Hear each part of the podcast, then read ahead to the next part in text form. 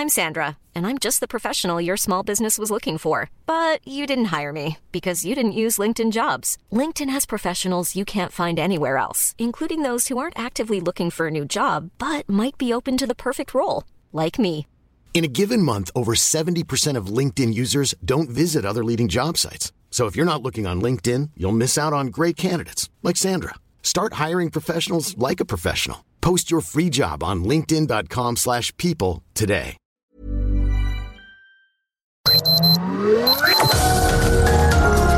Heraldo Media Group presenta Sergio Sarmiento y Lupita Juárez. Información veraz y oportuna con un toque personal y humano. Por El Heraldo Radio, donde la H suena y ahora también se escucha.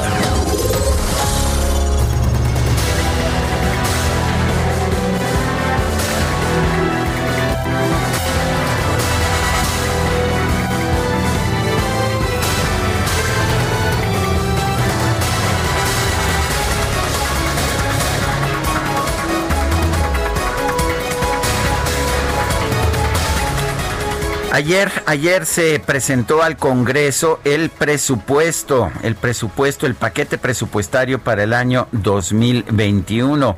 Y bueno, pues hay cosas que llaman la atención. En un presupuesto austero con un crecimiento sobre el 2020 de apenas 1.3% en términos reales, ¿qué cree usted? La Secretaría de Turismo se lleva un incremento de 60 641.5%, sí, no me equivoqué, 641.5%. ¿Y a qué se debe esto? a que la Secretaría de Turismo, no la Secretaría de Comunicaciones y Transportes, no empresas privadas concesionarias, no, la propia Secretaría de Turismo está utilizando el dinero para la construcción del tren Maya, que es uno de los proyectos favorecidos por esta administración. Si vemos ah, en términos generales el presupuesto, pues tiene ciertas ventajas. El déficit de presupuesto es relativamente reducido. El balance económico, que es una forma de medir este déficit, es de 2.9% del PIB. Un crecimiento de 26.9% sobre el 2020, pero pues todavía, según, según los especialistas, un monto manejable pero pues hay recortes, hay recortes aquí y allá por todos lados. Una Secretaría de Educación, por ejemplo, que está teniendo problemas muy serios para poder afrontar la educación a distancia, tiene un incremento real de 0.2%. Salud, a salud le va mejor con un aumento de 9.1%, pero la mayor parte de los aumentos se van a la SEDATU, presumiblemente para compra de tierras para el tren Maya y por supuesto para la Secretaría de Turismo con este incremento de 641.5%. Están claras las prioridades del gobierno de la República. Son las 7 de la mañana con dos minutos, 7 con 2. Yo soy Sergio Sarmiento. Quiero darle a usted la más cordial bienvenida a El Heraldo Radio. Lo invito a quedarse con nosotros. Quédese porque aquí, aquí estará bien informado pero también podrá pasar un rato agradable, ya que siempre hacemos un esfuerzo por darle a usted el lado amable de la noticia. Guadalupe Juárez, muy buenos días. ¿Qué nos Hola, ¿qué tal, Sergio Sarmiento? ¿Cómo te va? Buenos días, qué gusto saludarte. Muy buenos días a usted que ya está con nosotros, acompañándonos esta mañana, informándose bien en Sergio y Lupita. Bueno, les tengo información que tiene que ver, pues a lo mejor también con el presupuesto, fíjate, Sergio, y con el crecimiento para el próximo año, porque nos han dicho que pues podríamos crecer alrededor de un 4.6%, ¿no? Es la estimación.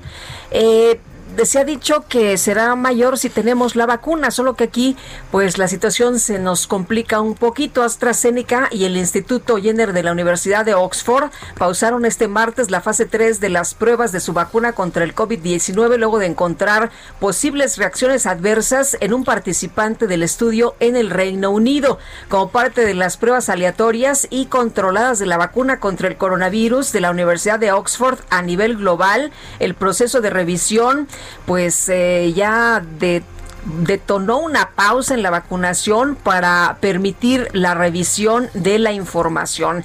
eh, del paciente es lo que indicó ayer y que llamó muchísimo la atención de este laboratorio sueco británico que dio a conocer el reporte a través de un comunicado. Se agrega que esta es una acción de rutina que tiene que suceder cuando durante el desarrollo de las pruebas tiene lugar una enfermedad que potencialmente pues no tenga explicación. La decisión asegura que se mantenga la integridad de las pruebas y bueno, por lo pronto, por lo pronto, pues ahí está la información que dan y que nos tenía a todo mundo atentos, por supuesto, y francamente, pues estas no son muy buenas noticias. El laboratorio no precisó cuáles fueron los síntomas desarrollados por la persona que llevó a paralizar el proceso, pero eh, pues se habla de una seria reacción adversa. Ya todo el mundo estuvo sacando por ahí algunas eh, conclusiones de qué pudo haber sido esta situación. Hay quien habla de un eh, tema de, anafil de, de, una cuestión neurológica y hay quien también habla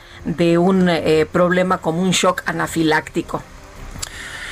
Bueno, seis exsecretarios de salud proponen modificar la estrategia actual de enfrentamiento al COVID-19. Esto después de que concluyen que la epidemia está fuera de control en nuestro país. Están poniendo, están proponiendo poner en marcha un plan nacional de ocho semanas que incluya la aplicación nacional de pruebas para ubicar el movimiento del virus y contener su expansión. Este propósito puede ser la base para restablecer la coordinación con todos los gobiernos. El y los estatales con todos los sistemas de salud públicos y privados, los cuales a partir de los mapas de infección pueden planear las medidas subsecuentes hacia un nuevo periodo extraordinario de seis a ocho semanas para el genuino control de la epidemia. El análisis fue elaborado por Salomón Chertorivsky, José Ángel Córdoba Villalobos, Julio Frank, Mercedes Juan, José Narro y Guillermo Soberón. Los exsecretarios de salud afirman que México está pagando una estrategia fallida que subestimó la gravedad de la pandemia del COVID-19. Son las 7 de la mañana con 6 minutos.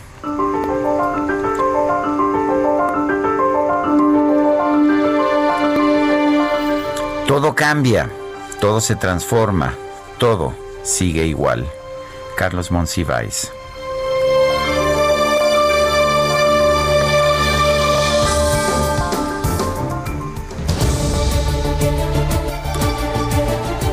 Y las preguntas, ayer preguntábamos, 10 gobernadores de la oposición optaron por salirse de la CONAGO para convertirse en un contrapeso a la visión centralista del gobierno.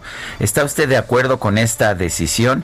Nos dice que sí, 90.5% de la gente sí, sí están de acuerdo con que los gobernadores se salgan de la CONAGO. Propuesto el presidente dijo ayer pues que eso es normal, que esa es la política, que no están de acuerdo, 6.2%, quién sabe, 3.3%, recibimos 7.690 votos. Y esta mañana, temprano en la mañana, ya coloqué en mi cuenta personal de Twitter, arroba Sergio Sarmiento, la siguiente pregunta. El presupuesto 2021 reduce el gasto en casi todos los rubros, pero aumenta el del tren Maya y el aeropuerto de Santa Lucía. ¿Es correcto esto? Nos dice que sí 11.5% de la gente, que no 84.6%, no sabemos 3.8%. Hemos recibido 1.081 votos en 31 minutos. Las destacadas del Heraldo de México. Y ya está con nosotros Itzel González con lo importante que hoy se publica en el Heraldo. Itzel, ¿qué tal? Muy buenos días. Lupita, Sergio, amigos, muy buenos días, excelente miércoles. Llegamos a la mitad de semana, hoy es 9 de septiembre del 2020, con muchísima información que se publica en el Heraldo de México. Así que, ¿qué les parece si comenzamos con las destacadas? En primera plana, va 641% más de presupuesto. Tren Maya, la prioridad de la 4T para 2021. El paquete económico del próximo año dispone de 36.288 millones de pesos para uno de los proyectos estrella del actual gobierno. País, Guanajuato, invitan a otros a irse de Conago. Diego Sinue Rodríguez llama a fortalecer a la alianza como contrapeso. Ciudad de México, seguridad, reducen a grupos criminales. Los principales generadores de la violencia en la ciudad han sido atomizados. 52 cabecillas ya fueron detenidos, de acuerdo a García Harfush.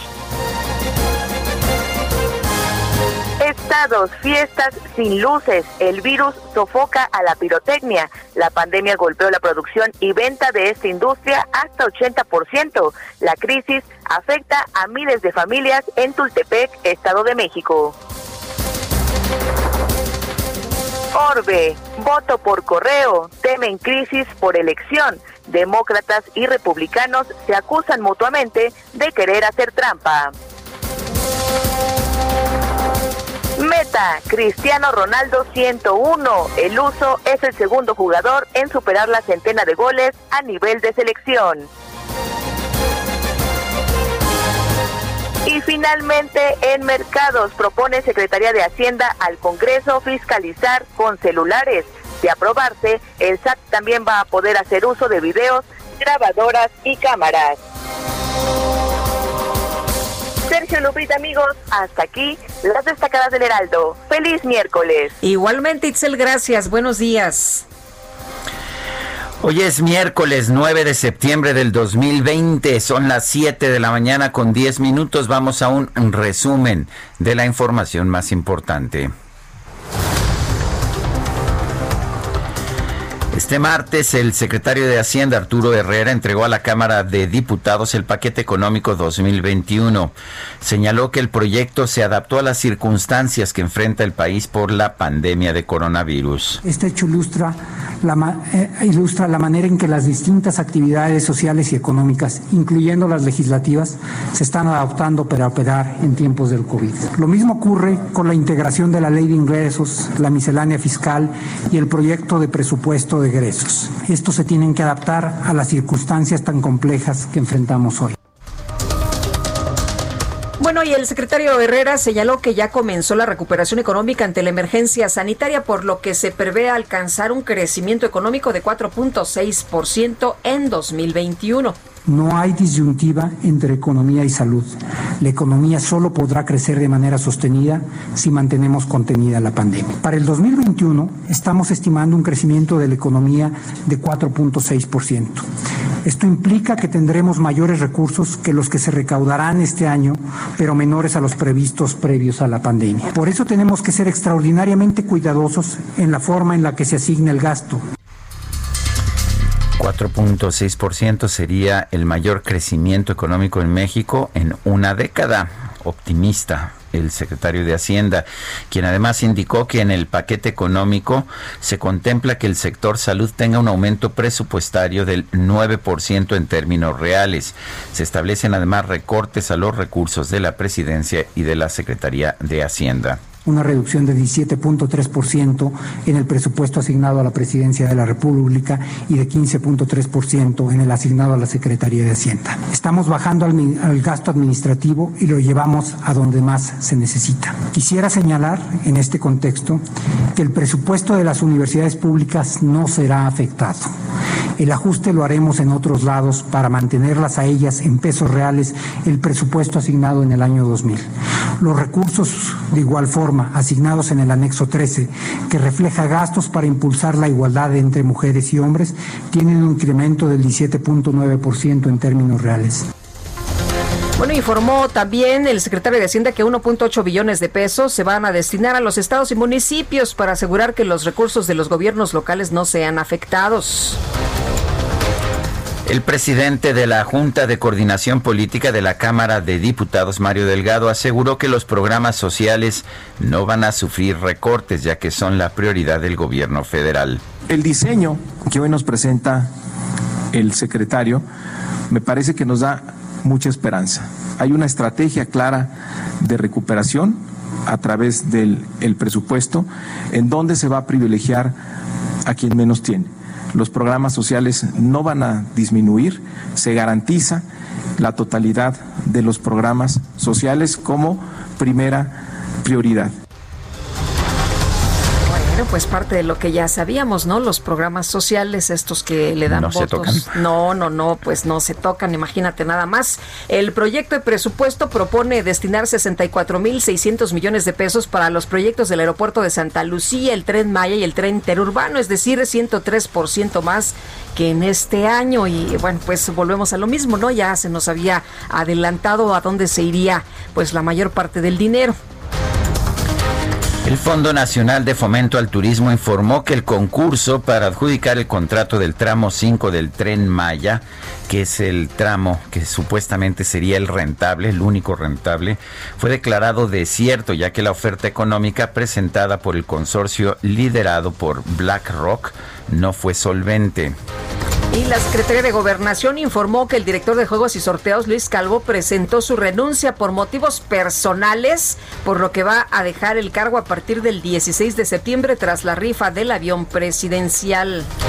¿Tendrá algo que ver con la rifa, estos motivos personales? ¿Quién sabe? Bueno, el gobernador de Chihuahua, Javier Corral, señaló que la salida de la CONAGO por parte de los mandatarios de la Alianza Federalista no representa un rompimiento con la federación. Y este martes, productores agrícolas del estado de Chihuahua tomaron el control de la presa La Boquilla tras un enfrentamiento con los elementos de la Guardia Nacional que resguardaban las instalaciones.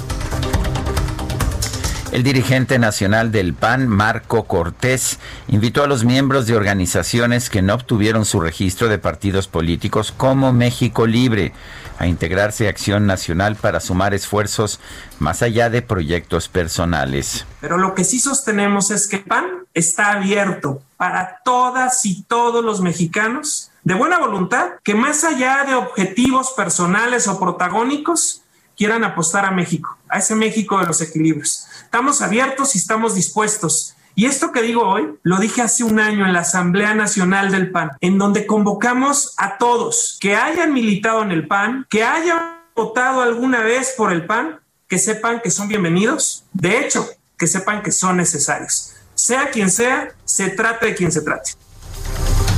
Bueno, y el diputado Porfirio Muñoz Ledo, Jacob Polensky, Gibran Ramírez se registraron ante el Instituto Nacional Electoral como candidatos a la presidencia nacional de Morena. No fueron los únicos, fíjese usted que se registraron en total 105 aspirantes a la dirigencia de Morena. 105, nada, nada más. Sí, nada más.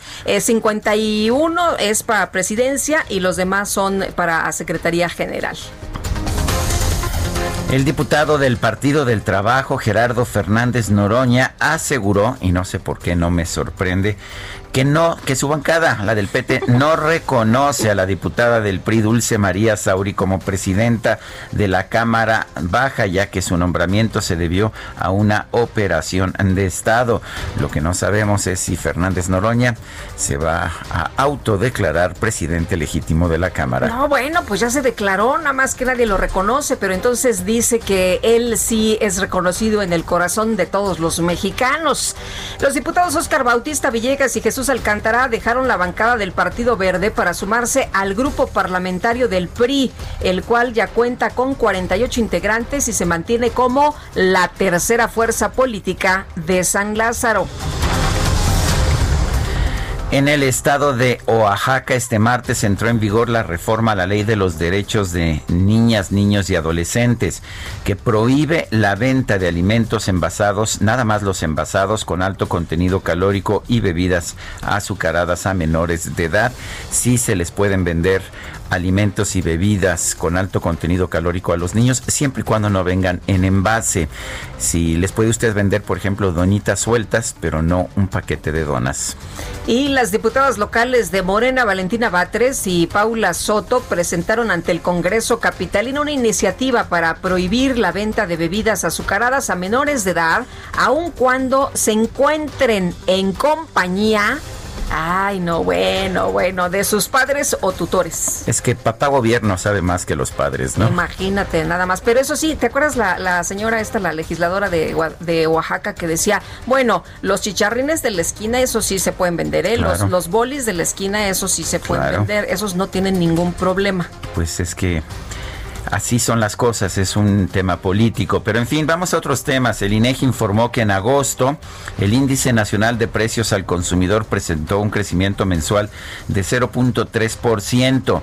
Se alcanzó una inflación anual de 4.05%. Se rebasa, de hecho, la banda considerada aceptable por el Banco de México, que era de 3 a 4%. Y un juez federal rechazó suspender la orden de aprehensión librada en contra del exgobernador de Veracruz, Javier Duarte, por el delito de desaparición forzada. José Ángel N., alias El Mochomo, presunto implicado en el caso Ayotzinapa, volvió a impugnar la orden de arraigo impuesta en su contra con vencimiento para el 18 de septiembre. Seis exsecretarios de salud propusieron un nuevo periodo extraordinario de seis a ocho semanas para el genuino control de la epidemia de COVID-19 en México. Y en conferencia de prensa, el director general de epidemiología, José Luis Salomía, reportó que en México hay una caída de 11% en el registro de casos estimados de COVID-19, 2% más pacientes recuperados y 48% menos muertes todos los días. El director Alomía nos informa de cómo va decreciendo la epidemia. Qué bueno, ¿no? Pues sí, y ayer el presidente estaba muy contento por este tema, además de la buena conducción que se ha tenido en la materia. El reporte completo de la Secretaría de Salud señala que en México ya hay 42.860 casos de coronavirus y 68.484 decesos. El coordinador de Morena en el Senado, Ricardo Monreal, anunció que va a presentar una iniciativa para obligar a los tres órdenes de gobierno a traducir a lenguas indígenas toda la información que emitan sobre la pandemia de COVID-19. Y la Cámara Nacional de la Industria de la Transformación propuso a la CEP firmar un convenio para prestar sus instalaciones, equipos de cómputo y conexión a Internet para que alumnos de bajos recursos puedan tomar las clases virtuales del programa Aprende en Casa 2. El gobierno de Suiza retiró a México de la lista de países de alto riesgo de infección por COVID-19, con lo que eliminó el requisito de someterse a cuarentena a los viajeros procedentes de nuestro país. El gobierno de los Estados Unidos actualizó su alerta de viaje para México de nivel 4 que pide no viajar a nivel 3 ante una ligera mejora de las condiciones de la pandemia en nuestro país. El gobierno británico anunció que a partir del próximo lunes estarán prohibidas las reuniones de más de seis personas como medida para frenar el repunte de casos de COVID-19. Y la farmacéutica AstraZeneca informó que suspendió las pruebas de la vacuna contra el coronavirus que desarrolla con la Universidad de Oxford, ya que un voluntario de un ensayo clínico presentó reacciones adversas. En China, el secretario de la Comisión para la Inspección de la Disciplina del Grupo Nacional de Biotecnología, Shou Song, informó que el gobierno de su país ha aplicado vacunas experimentales contra el COVID-19 a cientos de miles de ciudadanos y no se han encontrado efectos adversos evidentes. El conteo de la Universidad Johns Hopkins de los Estados Unidos reporta que en todo el mundo ya hay 27 millones 605 mil casos de COVID-19 y más de 898 mil muertos. En información deportiva, Cristiano Ronaldo llegó a 101 goles con la camiseta de Portugal al marcar un doblete en la victoria por 2-0 de su selección sobre Suecia. Esto en la segunda fecha de la Liga de Naciones. Es el primer jugador europeo en llegar a esa cifra de 100, de 100 goles. Son las 7 de la mañana con 23 minutos. Brinda el pensamiento, gotita lluvia de calor. Mi culpa, Dovigi, es por mi culpa, Señor.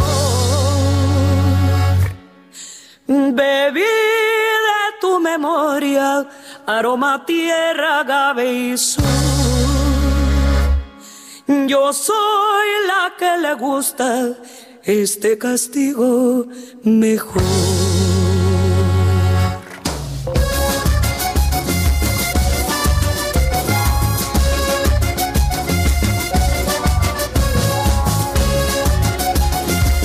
Estamos escuchando Mezcalito con Lila Downs. No hubo competencia, Guadalupe. Este, sí, vi, vi que, que iba Angelina llegó, nuestra productora Angelina, no, dijo, he estado ahorrando todo el año para este momento y bueno, ya no hubo, no hubo forma. Y eh, yo quería regalarte a, a Michael Bublé, pero sabes que ya no me alcanzó el dinero. Ya vi que ya por más esfuerzos que hiciste, por más que pusiste, no, de plano se lo llevó Angelina trae, trae tatuado el, nombre de Lila Downs, ¿no? Sí. No, hombre, bueno, qué bárbara, para que veas que es súper fan. Bueno, pues aquí está Lila Downs, que nació el 9 de septiembre de 1968 y que está cumpliendo 52 años. Se antoja el mezcalito, ¿eh? Y eso que es tempranito. Oye, pues para empezar, ¿no? Para arrancar el mezcalito tanto mezcal, tanto llorar, tanto tomar. De pechuga mezcalito, mezcalito de maguey.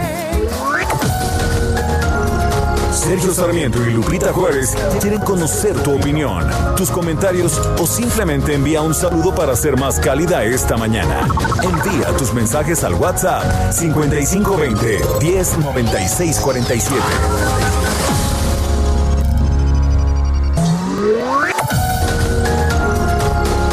Continuamos con Sergio Sarmiento y Lupita Juárez por El Heraldo Radio.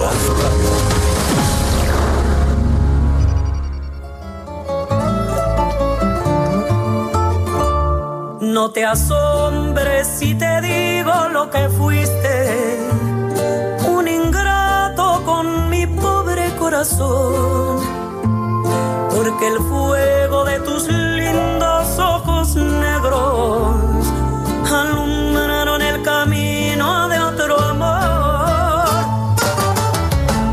Y pensar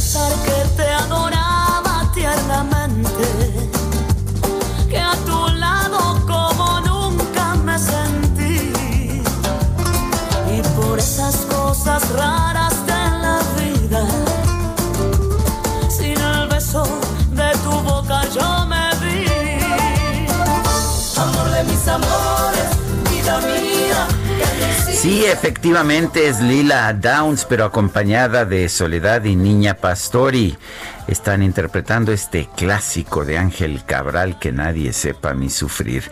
Estamos festejando el cumpleaños de Lila Downs, esta, esta cantante mexicana, estadounidense que vive en Nueva York, que canta en inglés, que canta en español, que canta canciones tradicionales y que tiene tatuado a su estado de Oaxaca en el corazón.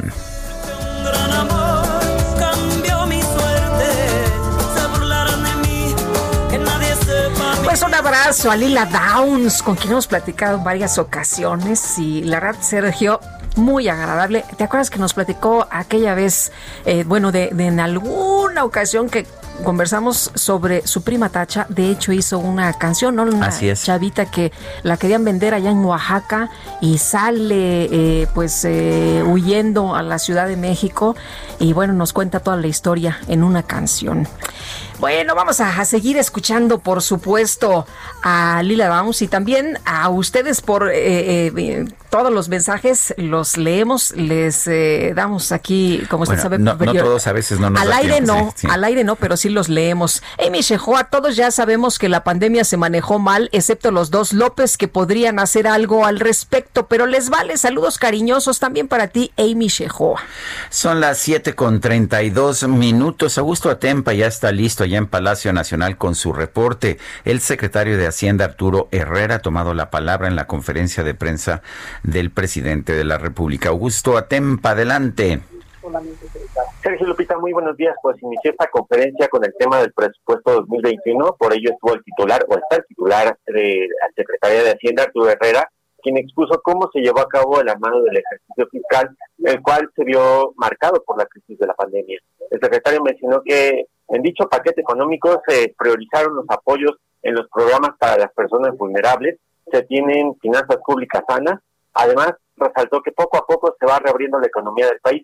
La economía sigue la ruta de la pandemia, así lo informó, conforme las personas vayan comportándose de manera responsable, poco a poco se irá reabriendo la economía. Depende de la ciudadanía que pues la economía se vaya abriendo. Arturo Herrera afirmó que el paquete económico tiene cuatro elementos eh, que son los criterios generales, la miscelánea fiscal, la ley de ingresos y el presupuesto de egresos.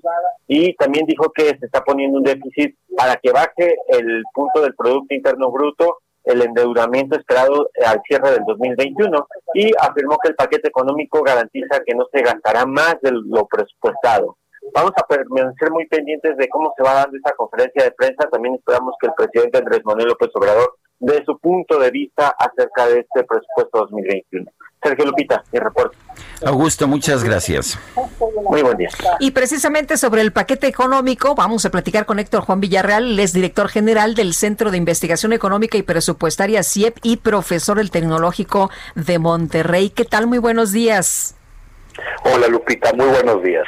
Hola, eh, eh, hola Héctor Juan Villarreal. Eh, cuéntanos cómo, viste el presupuesto, eh, qué, dónde se está gastando más, dónde se está gastando menos, cuál es el mensaje que nos manda el presupuesto.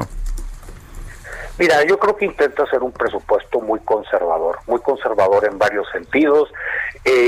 había gente que esperaba que por la situación que se está viviendo en el país, este presupuesto viniera por el lado del gasto público a estimular la economía.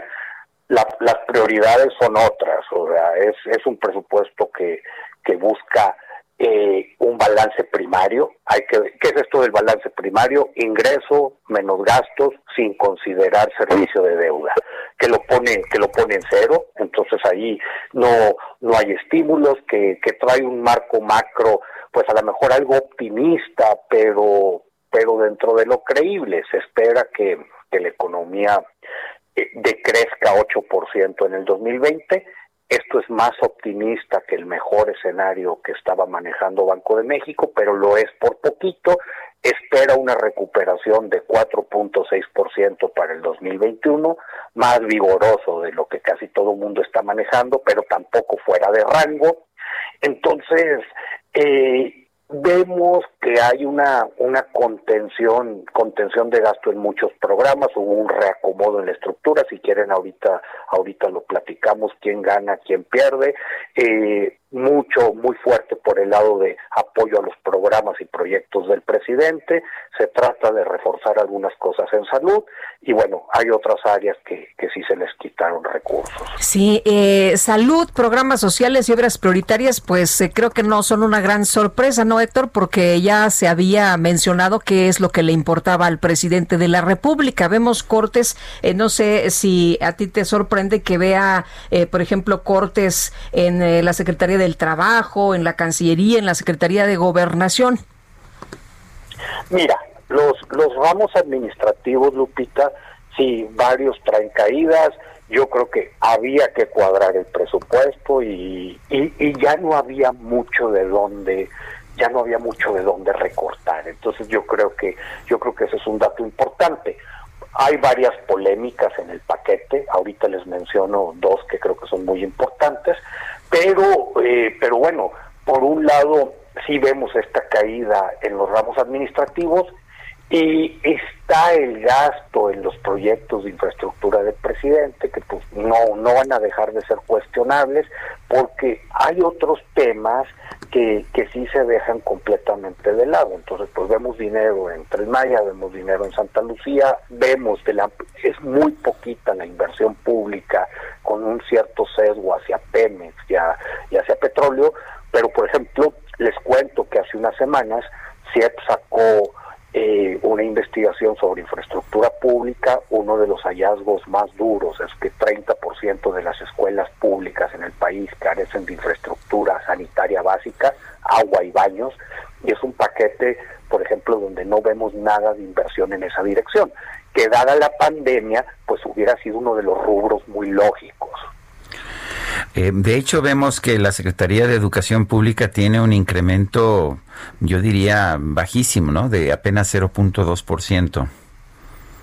Sí, y, y, con, y con reacomodos. Realmente tiene que ver por, por los programas de becas que, que varios de ellos que varios de ellos subieron pero sí en el en el neto pues quedan quedan muchas cosas quedan muchas cosas ahí pendientes sobre todo ahorita que estamos observando que, que ha sido muy complejo el regreso a clases para los niños Ahora, Héctor, eh, eh, ¿tú también eh, crees que podríamos alcanzar el 4.6% de crecimiento del, del PIB?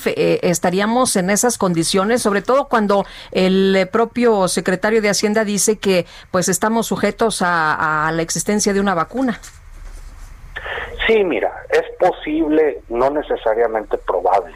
Incluso llama la atención, Lupita, que si te pones a leer los, los criterios generales de política económica, uno, uno de los pilares de, del paquete, es muy cándido al respecto. Dice, nosotros no tenemos, parafraseando, nosotros no tenemos dinero para estimular la economía, pero eh, nos estamos basando en los grandes programas de estímulos sin precedentes que están ocurriendo en países desarrollados. Estamos esperando que las exportaciones, sector manufacturero, ayuden a, sacar la economía. Entonces, pues sí queda una, una, cierta, una cierta incertidumbre.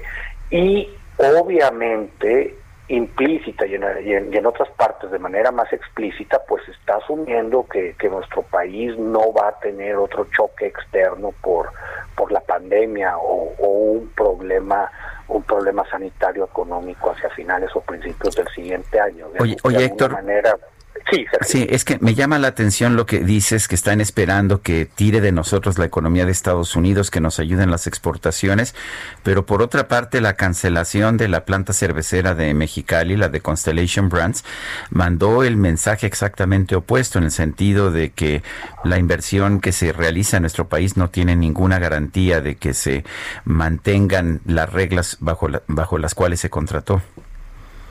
Sí, lo del Estado de Derecho yo creo que es una de las cosas que, se tiene que, fortalecer. Precisamente, incluso, Sergio, los criterios generales también hablan de, de, estos proyectos de la mano del sector privado y yo creo que ahí la, la certeza jurídica es un elemento clave. ¿A qué ramos eh, eh, se hubiera destinado, consideras que se hubiera destinado, hubiera sido importante destinar mayores recursos, hubiera sido importante eh, pues, suspender por un momento el tema de las obras que está impulsando el presidente para dárselo, por ejemplo, a educación y más a salud y más a otras cosas? Mira, salud es, es un tema que, creo que vamos a tener que poner sobre la sobre la mesa y, y, revisar. Llama la atención, Lupita, que también hace unos días se presentaron las reglas de operación del INSABI, tan esperadas. Entonces, en ese sentido, creo que el paquete sí viene alineado. Muchos de los programas chiquitos de la Secretaría de Salud los, los redujeron todavía más para tratar de canalizar recursos a, a los a los subsistemas más fuertes. Entonces, a lo mejor pues a lo mejor ahí se empieza a ver cierto orden. Nos hubiera gustado ver más inversión en infraestructura, sobre todo en cosas que tienen que ver con transmisión eléctrica, con, con la infraestructura escolar. Yo creo que ahí sí había una oportunidad. Más aún, llama mucho la atención pues esta, esta obsesión con, con el balance presupuestario. Yo creo que si había un tiempo donde se valía endeudarse, era precisamente en estas circunstancias, de manera responsable, con una trayectoria de regreso hacia los balances, etcétera. Pero creo que, que se trató de cuidar mucho eso.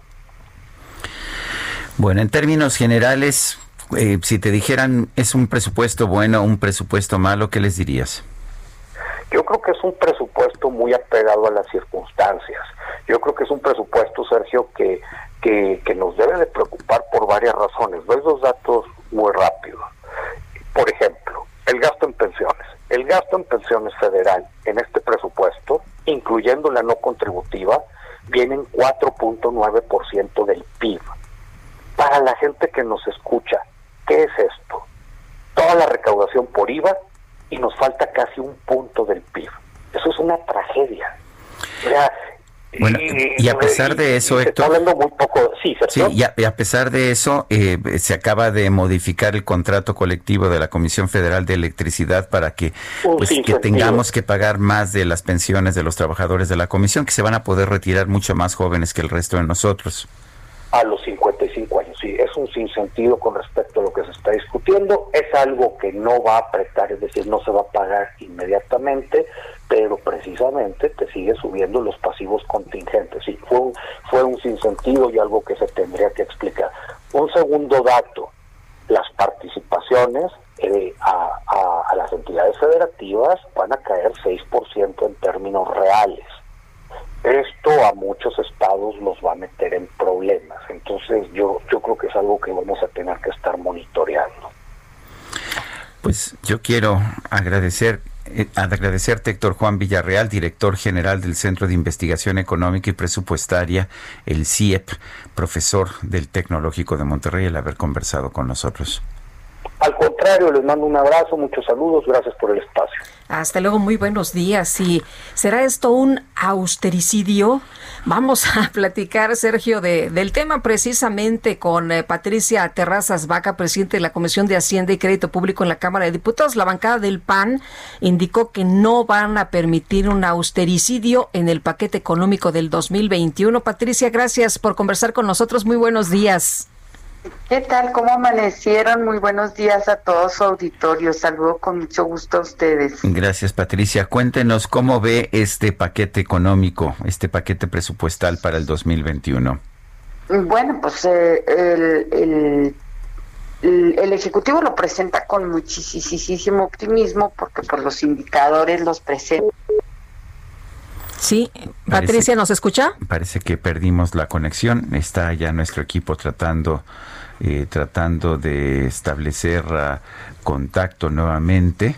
Y bueno, estoy viendo, porque sí me preocupa el tema de las pensiones, y estoy viendo precisamente cómo el tema de pensiones y jubilaciones pues se está convirtiendo cada vez más en un problema, en un problema serio para, para nuestro país y Oye, la cosa es tener dinero, ¿verdad? Para, para ver si efectivamente se van a poder cubrir todas estas pues eh, pagos que se tienen que hacer. Y, la verdad es que decía Héctor Juan Villarreal, bueno, pues eh, con todo el dinero que se va a recaudar, pero todavía falta un punto del PIB, así que quién sabe cómo van a estar las cosas. Y ya tenemos nuevamente a Patricia Terrazas Vaca, presidenta de la Comisión de Hacienda de la Cámara de Diputados. Eh, le preguntábamos, Patricia, acerca de, esta, de sus impresiones de este paquete? Cuéntenos. No, bueno, te digo que es extremadamente optimista el crecimiento en el PIB. El 4.6 yo no sé de dónde irá a salir, pero pero me parece que es extremadamente optimista. No creo que se dé y bueno, pues en ese en ese contexto pues es es difícil llegar a los objetivos. El precio del dólar creo en dentro de los indicadores me parece que está dentro dentro de los parámetros, no, no le veo ningún problema porque es 42.1 dólares por barril. La inflación pues coincide y me da mucha seguridad porque coincide con lo que había comentado el gobernador del Banco de México, el 3%. La tasa de interés también coincide con lo, con lo internacional, el 4%, también esos indicadores no les veo problema. El precio del dólar también 22.1 por peso, tampoco lo que yo a mí me preocupa muchísimo es, por ejemplo, el gasto. Ah, bueno, además del indicador del crecimiento, pues me preocupa muchísimo el gasto, porque fíjate, caen las participaciones a los estados, que eso es gravísimo, y además en el discurso, ayer lo decía el secretario de Hacienda, que se va a cuidar, que a los estados no les no tengan problema con sus participaciones, pero pues sin embargo cae cuando menos un 9% las participaciones a los estados y eso significa una cantidad impresionante. Pero caen las participaciones a los estados, pero crece el presupuesto a las obras faraónicas porque es 64.6 mil millones de pesos para, para Santa Lucía, Tren Maya y Tren Interurbano. Entonces le estamos dejando a los estados sin proyectos, sin ingresos, sin, sin, sin sus necesidades básicas y le estamos metiendo a obras que son socialmente, eh, que no son socialmente rentables. Luego eh, hay, hay cosas que, que, me parece importantísima porque dice que se tiene que ampliar el, para, el presupuesto para fortalecer el sistema de salud. Pero fíjate que el, el, presupuesto para salud no es de las cosas que crezcan de manera importante en el presupuesto, porque te voy a decir los rubros que crecen y los rubros que, que caen. Entonces, hay un, hay un, hay una hay un dicho, pero el hecho es, es muy diferente. Por ejemplo, crece Sectur. Sectur, eso sí crece de manera importante porque crece eh, 641 eh, 641.5%, que pasa de 5.207 mil millones de pesos a 38.613. Pero bueno, pues todos sabemos que el sector turístico es de los más golpeados. También algo que me alegra es que crece Sedato, que es que pues va al sector agrario. No crece tanto, crece eh, de 11.314 a, a 16.624. Pero eh, salud crece solo 9.1%, de 133 a 145. Y ahí es donde no me parece la congruencia. Seguridad solo crece el 2% y es uno de los grandes problemas de nuestro país. Donde sí cae es la Secretaría del Trabajo y Previsión Social, que ahí a lo mejor sí cae, por ejemplo, el, el proyecto de jóvenes construyendo el futuro pero pues también a lo mejor esos recursos se tendrían que enfocar en los emprendedores en el tema de, de en, en, el tema de, de estimular la economía. Decrece la Secretaría de Relaciones Exteriores, me preocupa mucho por el tema de migrantes y decrece la función pública. Ahora con los temas de corrupción, pues se le quita de 1.500 a 1.300. O sea, de por sí no, no creo que... O sea, lo que ustedes consideran es que será un muy mal año para, para diferentes rubros, no vamos a tener crecimiento. Eh, ¿Cómo consideran ustedes este presupuesto? ¿Nos va a ir muy mal? Pues es que mira, no se ve, no se ve que, los números estén congruentes con las necesidades de la gente. Por ejemplo, la gran necesidad de la gente en este país es estimular la economía. Perfecto, en sector lo veo perfecto. Pero, por ejemplo, otro de los graves problemas que tenemos en México es el tema de salud y la pandemia nos está desnudando de cuerpo entero y nada más le estamos aumentando un 9%, un, un 9.1% a salud. No le veo que crezca ni educación, y educación en este momento también estamos batallando en, en, ese tema. No veo que crezca en infraestructura, salvo los proyectos eh, que, que, comenté en un principio, los proyectos faraónicos, que son eh, 64 mil punto seis mil millones de pesos para Santa Lucía, pero veo la caída en las participaciones a los estados un 9% de caída en participaciones a los estados y con estados, por ejemplo, y te hablo de mi estado de Chihuahua, con el endeudamiento que tiene el estado de Chihuahua, pues es ahorcar la situación económica de ese estado. Eh, también pues se ve, se prevé que la inversión pública pues no va a tener grandes grandes crecimientos porque te digo nada más en inversión pública hay un aumento de 5.3 pero pues se lo lleva esos esos proyectos faraónicos muy bien.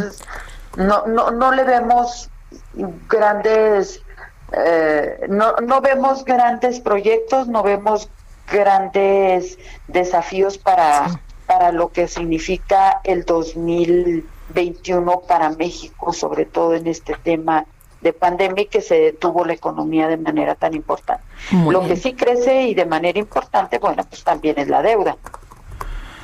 Bueno, pues yo quiero agradecerle Patricia Terrazas Vaca, presidenta de la Comisión de Hacienda de la Cámara de Diputados. Sergio, muchísimas gracias a ti por abrirme los micrófonos para ser escuchados. Y vámonos ahora con el pronóstico del tiempo. El pronóstico.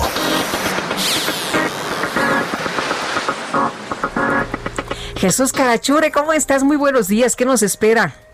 Hola, eh, Lupita, hola Sergio, ¿qué tal? Buenos días, buenos días a toda la gente que nos escucha.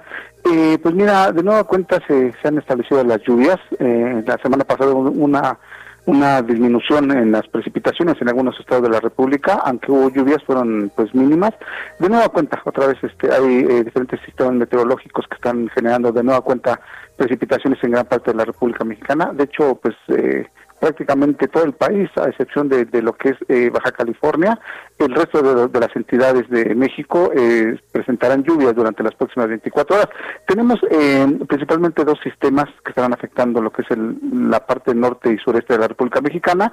Tenemos la onda, el perdón, el Frente Frío 2 que se localiza en la frontera norte de México, y eh, la onda tropical número 34, que está pasando por el sur y occidente del territorio nacional. Además tenemos un canal de baja presión a lo largo de, lo que es eh, la eh, mesa del norte y la mesa central.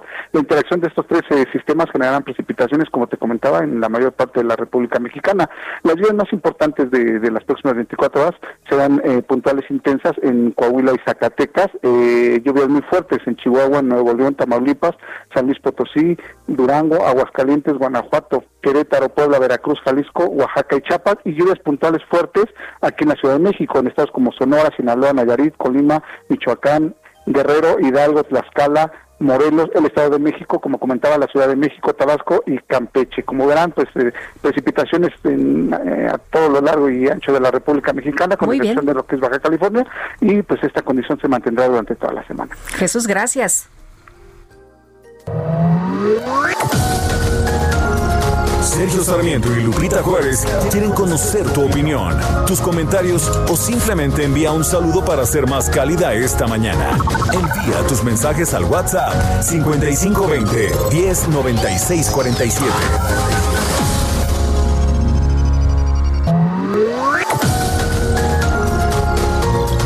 Continuamos con Sergio Sarmiento y Lupita Juárez por El Heraldo Radio.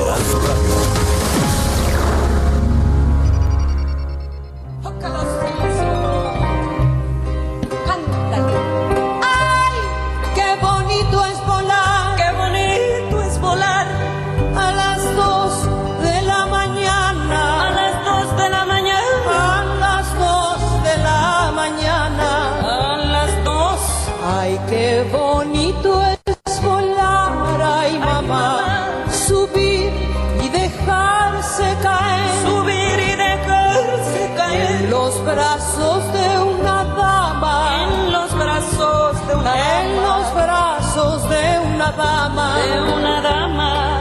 Y hasta quisiera llorar, ay mamá, me agarra la bruja, me lleva a su casa, me vuelve maceta y una calabaza, me agarra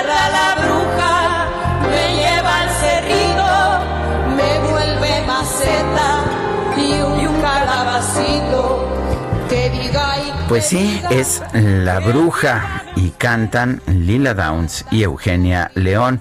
Ya nos decía Emiliano Nafarrate, porfa, porfa, porfa, porfa. La Bruja con Lila Downs y Eugenia León. Oye, cómo son suaves nuestro equipo de producción de inmediato. De inmediato. Consentidores, a don Emiliano Nafarrate, radio escucha de muchos años, con esta clásica La Bruja. Oye, y dice, Lila es lo máximo, bonito día, Sergio y Lupita. Yo soy otra Patricia, no la de todos los días, sino la de Torreón. bueno, que me da mucho gusto de la gente que nos está escuchando ya en distintos lugares de la República, como allá en La Laguna, en Torreón, y toda la zona circundante, que nos oyen por el 104.3 de FM. Dice otra persona, la comida que se vende en la calle como tamales, pollos asados, etcétera, son una fuente tremenda de contaminación. Muy buenos días, Dinámico. Un afectuoso saludo de parte de Omar Orozco y Zuli Barragán para médicos de Tlajomulco, de Zúñiga, Jalisco. Es grato escucharlos cada mañana, amenizar el camino rumbo al trabajo. Pues nuestro reconocimiento a los paramédicos. Por supuesto. Un abrazo a Omar y a Zuli. Y más los que nos escuchan allá en la, en la zona de Guadalajara, en el 100.3 de FM. Y bueno, pues vamos a Vamos, vamos con otros temas, temas también muy importantes. Tenemos en la línea telefónica al gobernador de Quintana Roo, Carlos Joaquín González, quien rindió su cuarto informe de gobierno. Don Carlos, señor gobernador, buenos días. Gracias por tomar nuestra llamada. ¿Qué tal, Sergio? ¿Cómo estás? Me da mucho gusto saludarle. Gracias, eh, don Carlos. Eh, Quintana Roo está sufriendo un momento muy complicado por el desplome del turismo. ¿Qué tan, ¿Qué tan complicada está la situación y qué está haciendo el gobierno del Estado para enfrentarla?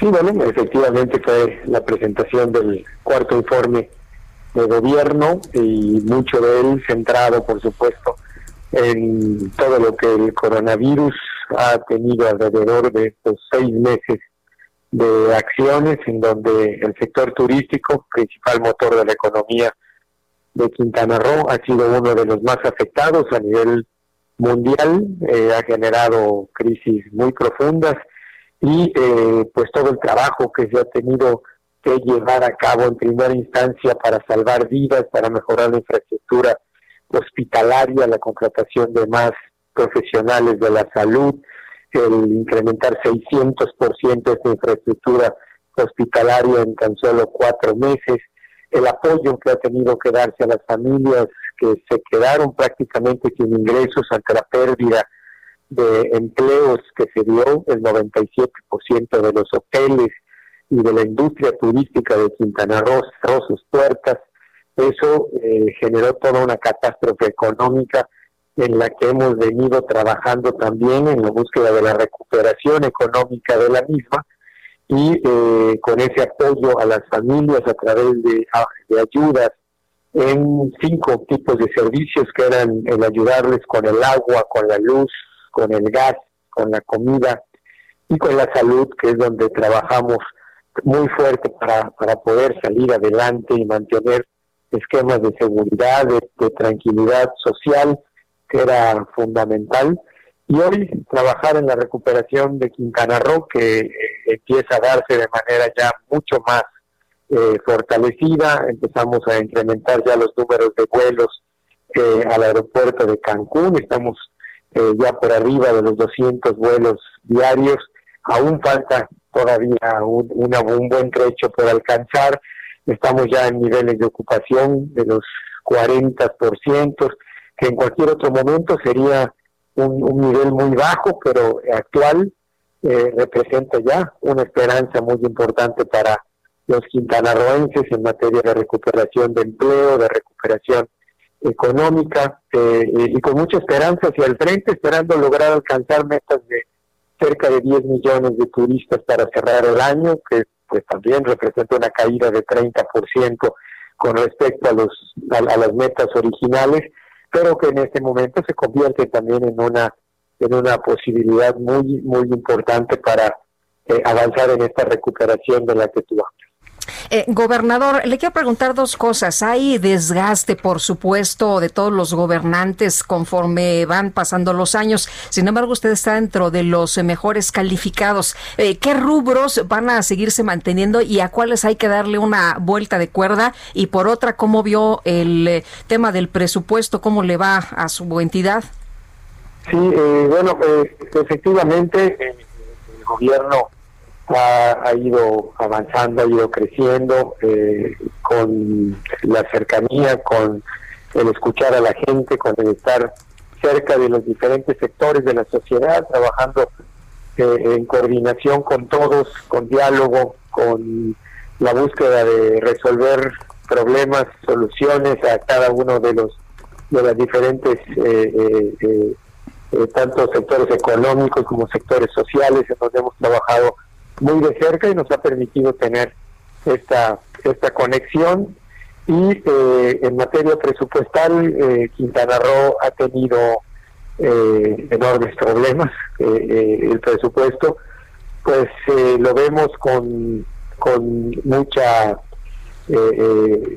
lo veremos con mucha paciencia, estamos atendiéndolo bien cercano, pero entendemos que serán momentos complicados no cumple, por supuesto, con todas las expectativas que queremos, nos genera sin duda una serie de acciones a resolver porque está todavía muy por debajo de lo que nosotros quisiéramos tener y lo que Quintana Roo requiere también para mejorar sus servicios públicos, recuperar su economía, eh, esquemas promocionales eh, turísticos prácticamente no los incluye. En fin, hay, hay, hay todavía muchos temas por resolver en materia presupuestal. Vemos que hay un incremento muy fuerte en el sector turístico, pero la mayor parte se va al tren Maya. Ya no hay promoción, de hecho, del país en el extranjero. ¿Usted qué opina de esa de ese cambio de criterio, de esa decisión? No, es, es siempre lo he comentado, ha sido un golpe difícil y duro para el sector turístico desde eh, la llegada del nuevo gobierno federal ha habido esta decisión de retirar eh, los apoyos y recursos de promoción turística. Hemos tenido como estados que incrementar montos promocionales que representan a la vez eh, eh, sacrificios y, golpes duros a la propia economía estatal porque el, el, entrarle completamente solos al tema promocional pues obliga a retirar fondos de otros programas, otros proyectos que serían muy importantes para para el estado. Eh, el tren, el tren Maya en Quintana Roo todavía solamente tiene el contrato del, del tramo, del cuarto tramo del tren, que es el que viene de Mérida hacia Cancún. El quinto tramo, que es donde eh, Quintana Roo tenía la mayor expectativa, que es el Cancún eh, a Tulum, todavía no entra en su contratación. Entiendo que eh, hubo problemas en la licitación del mismo. En fin, eh, todavía tendremos que ser pacientes para eh, ver que esta inversión del tren empiece a dar frutos y resultados en el Estado. Señor gobernador Carlos Joaquín, gracias por hablar con nosotros esta mañana. Al contrario, Sergio, me da mucho gusto saludarle. Gracias, muy buenos días. Gracias. Y vámonos con el Químico Guerra. El Químico Guerra con Sergio Sarmiento y Lupita Juárez.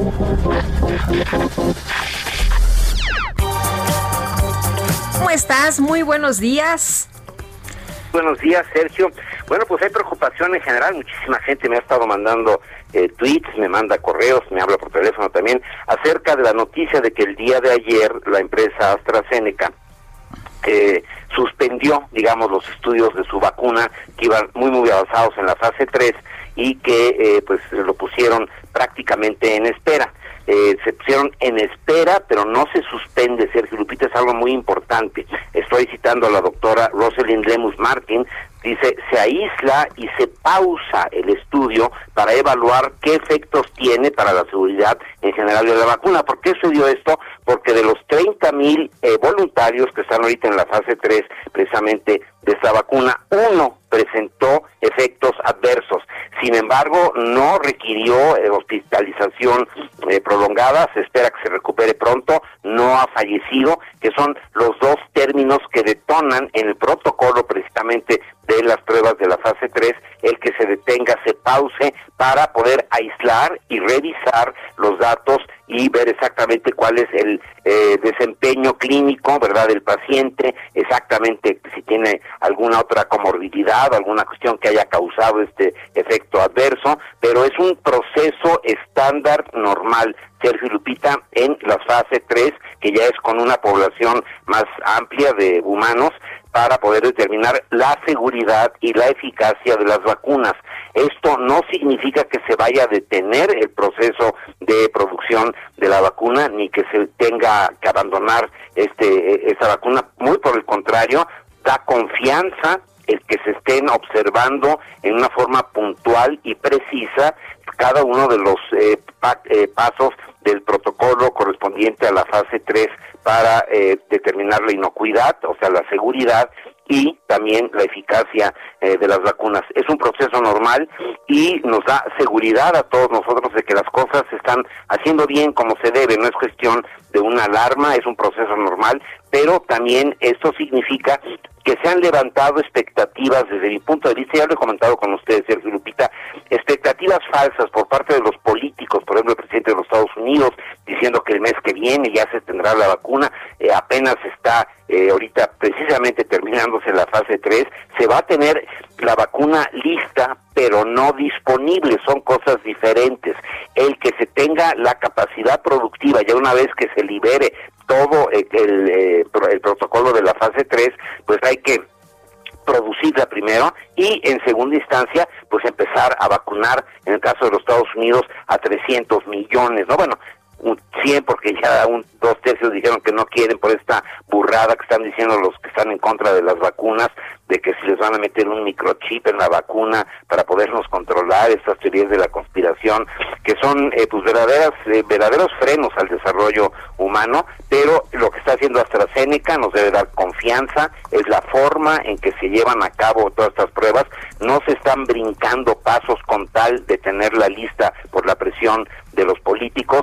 Yo considero, como ya lo he comentado con ustedes, de que no antes de junio, julio, en una forma muy, muy optimista, Sergio Lupita, se tendrá, se empezará a tener disponibilidad de la vacuna precisamente por todos estos pasos que están llevando a cabo, pero lo que hizo AstraZeneca da confianza, es la forma en que se llevan a cabo estos protocolos, no están ocultando nada, yo tengo un poco dudas no, no están documentadas, pero de lo que he oído, de lo que he podido revisar, por ejemplo, de las publicaciones que han hecho los rusos con su vacuna, que yo creo que ellos no hubieran publicado esto de que un individuo en 30 mil tuvo efectos adversos, lo cual eh, eh, es normal, digamos, en este tipo de protocolos, pero debe ser confianza y no debe haber esta histeria que está generando que porque se suspendió, no se suspendió, se eh, pues, puso en espera se aísla y se pausa el estudio para evaluar qué efectos tiene para la seguridad en general de la vacuna este evento.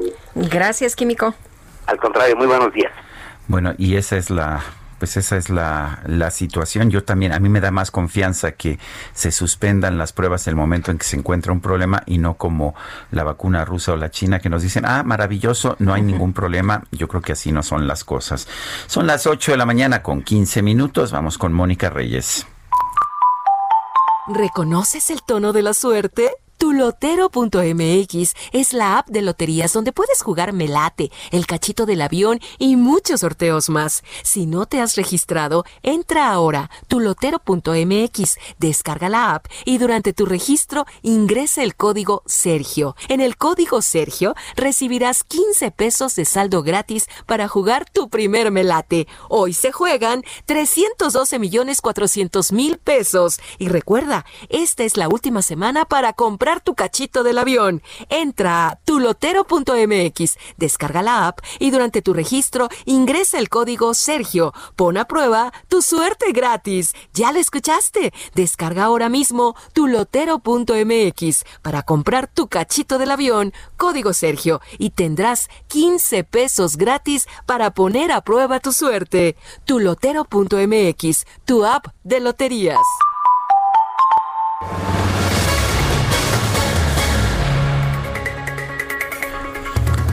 Las 8 con 16 y hablando de hablando de vacunas, el Fondo Ruso de Inversión Directa, un fondo soberano de inversión de Rusia, así como la compañía farmacéutica Landsteiner Scientific, anunciaron, anunciaron este miércoles, hoy, un acuerdo para el suministro de 32 millones de dosis de la vacuna rusa Sputnik 5 a México. Se espera que las entregas comiencen en noviembre de este año, aunque vale la pena señalar que la COFEPRIS en México todavía no ha aprobado esta vacuna. Eh, la empresa Landsteiner Scientific, socio, socia de RDIF, este fondo de inversión, será, será la encargada de distribuir la vacuna en México. El pasado 11 de agosto, el presidente ruso Vladimir Putin informó que Rusia registró su primera vacuna contra COVID-19, la calificó como una protección efectiva contra el coronavirus y dijo que una de sus propias hijas ya había recibido esta vacuna. La vacuna que está en desarrollo por el Instituto Gamaleya de Moscú y el Fondo de Inversión Directa de Rusia comenzó una semana antes del registro eh, las pruebas de fase 3. En tanto, el 25 de julio, el canciller mexicano Marcelo Ebrard señaló que México participará en la fase 3 de la vacuna rusa y uno de los acuerdos es que el país participará con 2.000 voluntarios que recibirán la dosis. El lunes arrancó la fase 3 de la vacuna Sputnik 5 en Rusia con la aplicación a voluntarios, según anunció el ministro de Salud ruso Mikhail Murashko.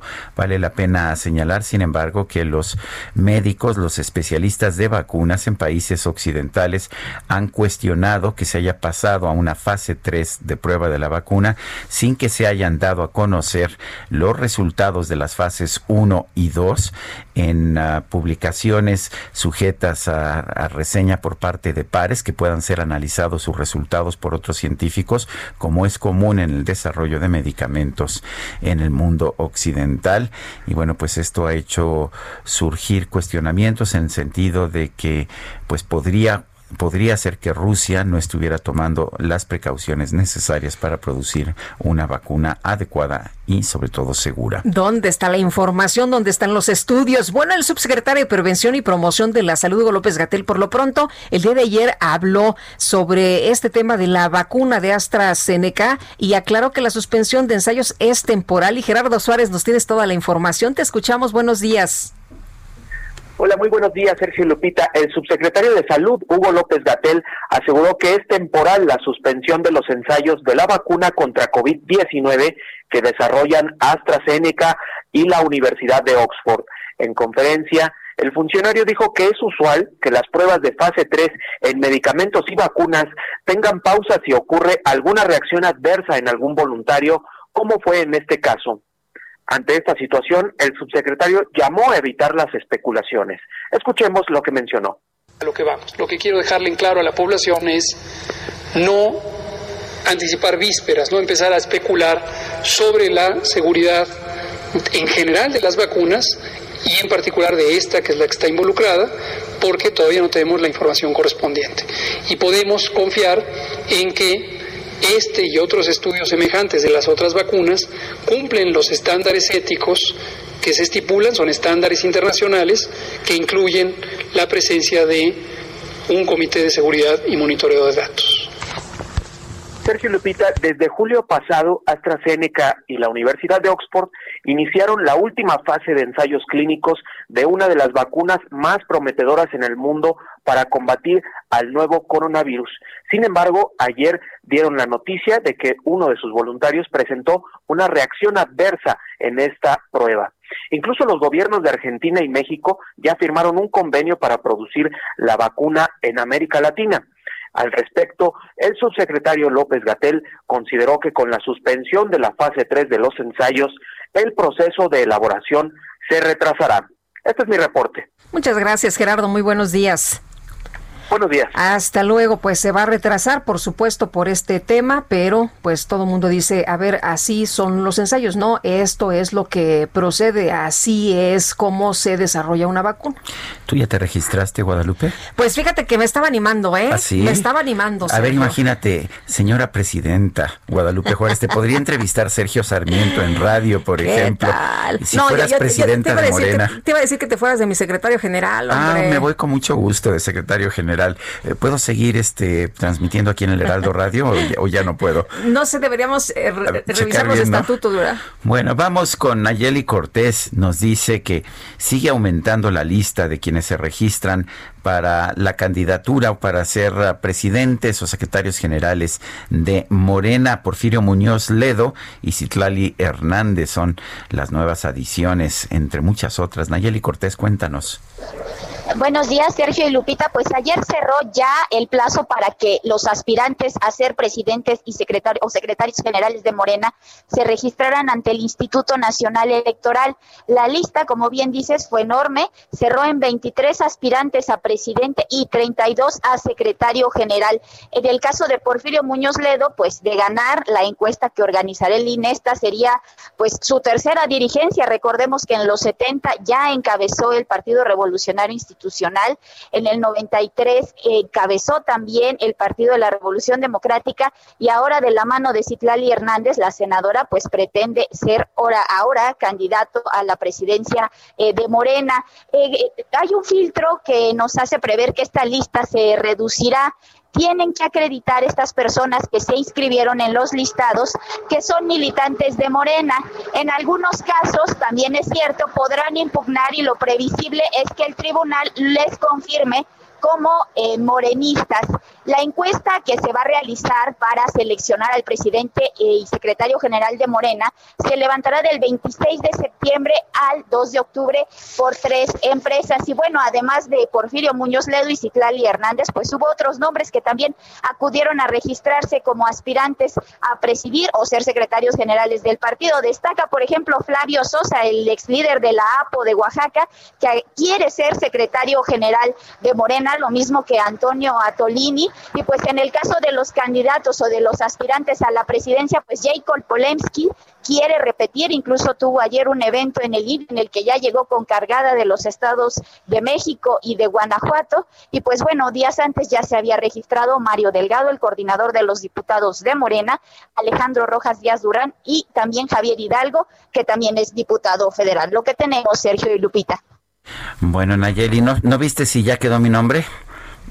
Eh, Sergio, no apareciste, pero podemos entrenar ante el tribunal y que te agreguen al padrón de Morena sin problema. Bueno, muy bien, gracias. Buenos días. Hasta luego, muy buenos días. Oye, le decían a Calderón en, redes sociales, no, pues ya, falta poco, todavía tienes chance de ahí, de entrar, de, inscribir. Pues, imagínate cómo estaban las cosas, todo el mundo se estaba inscribiendo en eh, pues esta Oye, pero mira, la ventaja de Porfirio es, ya ha sido presidente del PRI, presidente del PRD, ahora sería presidente de Morena, fue también este legislador por el Partido del Trabajo, experiencia no le falta. no, pues no, y Sergio, pues a ver, se va a depurar, ¿eh? se va a depurar como como ya nos explicaba Nayeli Cortés, eh, son un montón los que están ahí inscritos y ya nos decía pues cuáles nombres son los que destacan. Bueno, son las 8 de la mañana con 24 minutos. Guadalupe Juárez y Sergio Sarmiento estamos muy divertidos, muy informativos en el Heraldo Radio.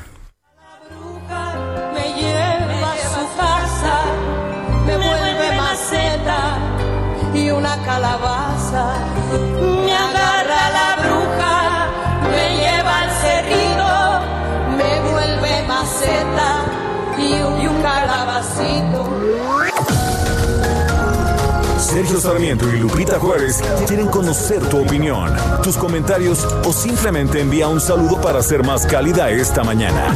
Envía tus mensajes al WhatsApp 5520 109647.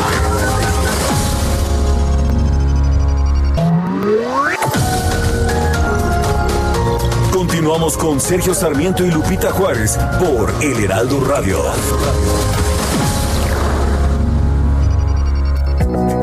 Café Punta del Cielo, el gran café de México, presenta Jaque Mate con Sergio Sarmiento.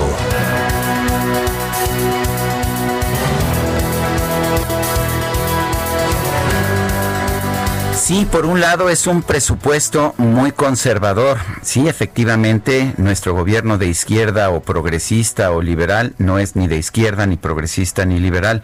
Es más bien conservador y está reduciendo el gasto en un momento de crisis en 0.3% real para ubicarse en 6 billones 257 mil millones de pesos. Las circunstancias, sin embargo, lo están generando. Hay una caída en el ingreso para el año que viene de 3% para llegar a 5 billones 539 mil millones de pesos. Lo que cambia la filosofía es en la forma del gasto. El poco dinero que hay se está repartiendo de manera distinta. Eh, la mayor parte de los incrementos se están yendo por una parte al tren Maya a través de la Secretaría de Turismo. La Secretaría de Turismo tiene un incremento en su presupuesto realmente espectacular esto en un momento en que bajan todos los demás presupuestos, pero el crecimiento de la Secretaría de Turismo es de 641.5%, mientras que baja, por ejemplo, el gasto de la Oficina de la Presidencia en 15.3%, el gasto de Relaciones Exteriores en 10%. Eh, sube también, porque es un gobierno conservador, el gasto militar. La Secretaría de la Defensa tendrá un incremento en su gasto de 15.7%. 7%. Educación, en cambio, pues no es, no es un rubro que le interese mucho al gobierno, tiene un incremento a pesar de las exigencias de la nueva educación a distancia de apenas 0.2%. Salud sí sube y bueno, pues no habría otra forma de hacerlo, si no, no tendríamos ni para las vacunas que tenemos que aplicar. El aumento es de 9.1%. En términos generales, eh, nos dicen que no va a haber nueva contratación de deuda. La verdad es que sí tiene que haber nueva contratación de deuda. El gobierno tendrá un déficit de 718 mil millones de pesos.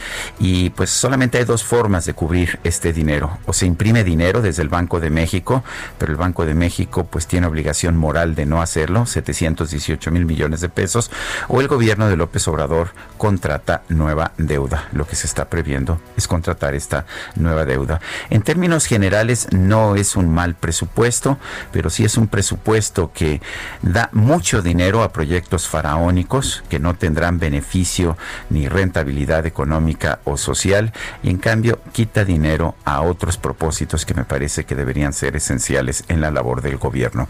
Yo soy Sergio Sarmiento y lo invito a reflexionar.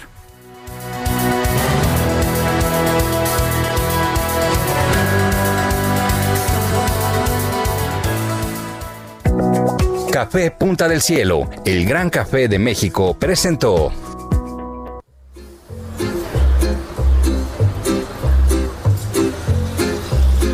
Con mi dolor causando penas voy vagando por ahí. No hay una frase de cariño para mí. Todos me miran con desprecio y con rencor.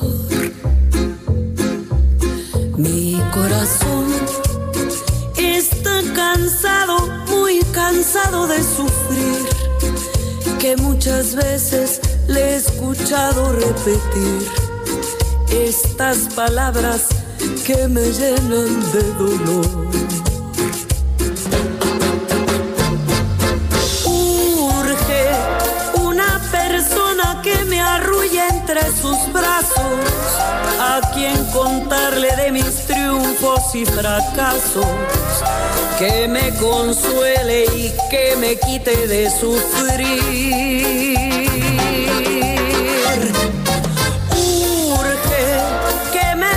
Esta me gusta. Esta te gusta, Guadalupe Juárez. De Martín Urieta. Ya ves, iba, iba yo, este. Ya sabes que me gusta decir quiénes son los compositores, luego no le hacemos caso a los compositores, muy importante, urge. Pero ¿qué tal la versión de Lila Downs? Me encanta. ¿Bailamos? Eh, no importa que tengamos programa. Ay, que tenemos que, tenemos que trabajar, ¿verdad? Este, pues un poquito, ¿no? Vamos, con unos mensajes del público, eso es ligerito y así, este, sabroso. A ver qué nos dice. Saludos, Sergio Lupita, gracias a ustedes todo el día. Tengo tema de conversación. Por cierto, ayer fui al cine y me alegra ver cómo se siguen y se extreman todas las medidas sanitarias de seguridad. Eh, eh, Jesús Díaz, eh, Radio Escucha Fiel, nos dice, y fíjate, Sergio, que uno de los, bueno, muchos sectores golpeados, pero el cine, ¿qué tal? Cerrado muchos meses, apenas están ahí con 30%, pero no todos están abiertos. Por otra parte, otra persona del público nos dice, bendecido día tengan todos, cuídense mucho, por favor, son muy importantes para nosotros. Pues estamos implementando todas las medidas de, seguridad, estamos haciendo todo lo, lo, posible precisamente, y bueno, ya sabe usted el uso del cubrebocas indispensable. Buen día, qué fácil es ser oposición, qué difícil es gobernar. Rodolfo Contreras desde Querétaro. Saludos a nuestros amigos allá en Querétaro. Y le recuerdo nuestro número, si nos quiere mandar un WhatsApp, ya sea por texto o de voz, 55 2010 96 47. Son las 8 con 36. Reporte Metro con Palmira Silva. Y Palmira Silva, ¿qué tenemos desde el metro esta mañana? Hola, muy buenos días, Sergio, Lupita, un saludo a su auditorio.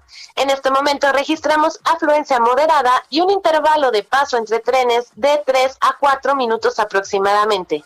Hoy, como todos los miércoles, la estación Acatitla de línea A permanecerá cerrada de 9 y media a 17 horas. Les recomendamos tomar previsiones.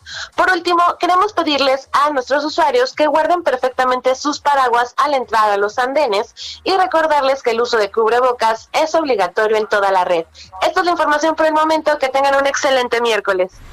Muy bien, muchas gracias, Palmira. Gracias a ustedes, hasta luego. Bueno, y un tribunal federal confirmó que la Fiscalía Especializada en Delitos Electorales debe continuar investigando al exdirector de Pemex, Emilio Lozoya, por recibir sobornos presuntamente de Odebrecht en las campañas del PRI en 2015. José Agustín Ortiz Pinchetti, titular de la Fiscalía Especializada en Delitos Electorales, gracias por platicar con nosotros esta mañana. Muy buenos días. Buenos días. Buenos días, Sergio. Eh, gracias, eh, José Agustín. Cuéntanos cuál es la situación en estos momentos de la investigación en el caso de, de Emilio L. o Emilio Lozoya. Por lo que toca a los delitos electorales está totalmente viva. Y se insiste en hablar de 2015, pero incluso la de 2012 está viva. Estamos investigando otros delitos conexos eh, que se cometieron para asegurar los sobornos fantásticos estos que se dieron en 2012. Así es que lo que te puedo decir, y lo confirmé plenamente el día de ayer, es que vamos a seguir investigando toda la ruta eh, eh, José Agustín, ¿cómo es esta ruta precisamente? Eh, ¿En qué momento se sabe que los delitos prescriben? Porque había ya algunos señalamientos que algunos pues ya no se pueden investigar, que ya se pasó, pero nos, nos dice que desde 2012 sí hay delitos que perseguir. Sí hay delitos que perseguir porque el delito de soborno no es el único que existe. Y entonces nosotros eh, vamos a tener un periodo mucho más amplio para el tema de la prescripción. Eh, ¿Qué pasa? ¿Qué, pasa si se encuentra una irregularidad hoy de un delito que se cometió en el 2012? ¿Cómo se sanciona eso? No se puede echar el reloj para atrás, ¿no? Hay, tú sabes que existen diversos delitos, diversas penas y diversos plazos de la prescripción hay delitos que son más graves y que prescriben en mucho más tiempo. Y que son concurrentes a los otros delitos. Eso es, te puedo adelantar esto con mucha, con mucho cuidado y por la seriedad que tienes tú en tu presentación radiofónica sí te puedo decir que estamos que estamos este, intentando estudiar a fondo los distintos delitos que se que se pudieron con, que pudieron concurrir en estos hechos vergonzosos. Eh, ¿Podrían llamar al, expresidente Peña Nieto precisamente a declarar sobre estos temas? ¿La, Fiscalía Especializada en Delitos Electorales podría eh, hacer un llamado o alguna declaración por escrito o cómo funciona? Si está vinculado con las declaraciones de los Oya o con pruebas que se presenten alrededor de las declaraciones de los Oya, ¿por qué no? Si se le puede convocar para que hagas las declaraciones. Hay que tomar en cuenta que el principal beneficiario de todos estos movimientos financieros indebidos fue eh, este personaje, Enrique Peña Nieto. ¿Qué pasa con el caso de, de, David León Romero y Pío López Obrador? ¿Ese también se va a investigar? Ah, claro, lo estamos ya investigando.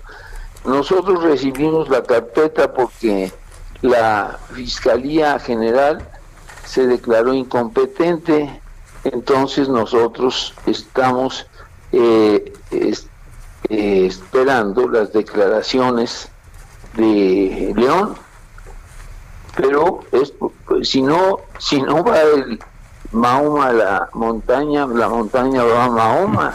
O sea, van a, van a citar a David León. Iremos por David León y por Pío López Obrador. Los, los convocaremos, los citaremos para que... Es muy importante este punto que señalas, porque hasta ahora solo hay una denuncia, que es la que hace el PAN, que es incompleta, que no abarca realmente las todos los hechos y que está acompañada por 200 denuncias más sobre los mismos hechos que no van a acarrear más que el papeleo extraordinario que nosotros vamos a tener que hacer para acumularlas. Lo que te puedo decir es que eh, eh, es, es, probable que, que León o que Pío hagan sus declaraciones en forma voluntaria y si no las hacen nosotros vamos a citarlos. José Agustín. está ah, en plena actividad y lo vamos a, a investigar a fondo. Muy bien. José Agustín Ortiz Pinchetti, titular de la Fiscalía Especializada en Delitos Electorales. Gracias por hablar con nosotros, como siempre, eh, José Agustín. Mucho gusto de hablar contigo, Sergio. Gracias. Bueno, pues eh, es el fiscal, es, vale la pena señalar, un hombre que siempre ha sido muy cercano al presidente de la República, Andrés Manuel López Obrador, pero un hombre con una gran reputación de integridad desde siempre, lo conozco desde hace muchísimos años. Pues vamos a ver cómo se desarrollan las investigaciones y cuáles son las eh, acciones que se desprendan de ello y las sanciones, ¿no? Si es que las hay. Y Manpower Group presentó los datos de su encuesta de empleo para el cierre de año. ¿Cuáles fueron los resultados ante el panorama que se vive por la pandemia de COVID-19. Alberto Alessi, director general para México y Centroamérica de Manpower Group, gracias por conversar con nosotros. Muy buen día. Hola, muy buenos días. Muchas gracias y saludo al auditorio. Gracias, Alberto. Cuéntanos cómo, cuáles son los resultados de esta encuesta de empleo que, que han realizado. Claro que sí, Sergio. Bueno, pues como todos los trimestres hacemos este, esta encuesta dirigida a las personas que se encargan eh, de la contratación de personal en las organizaciones.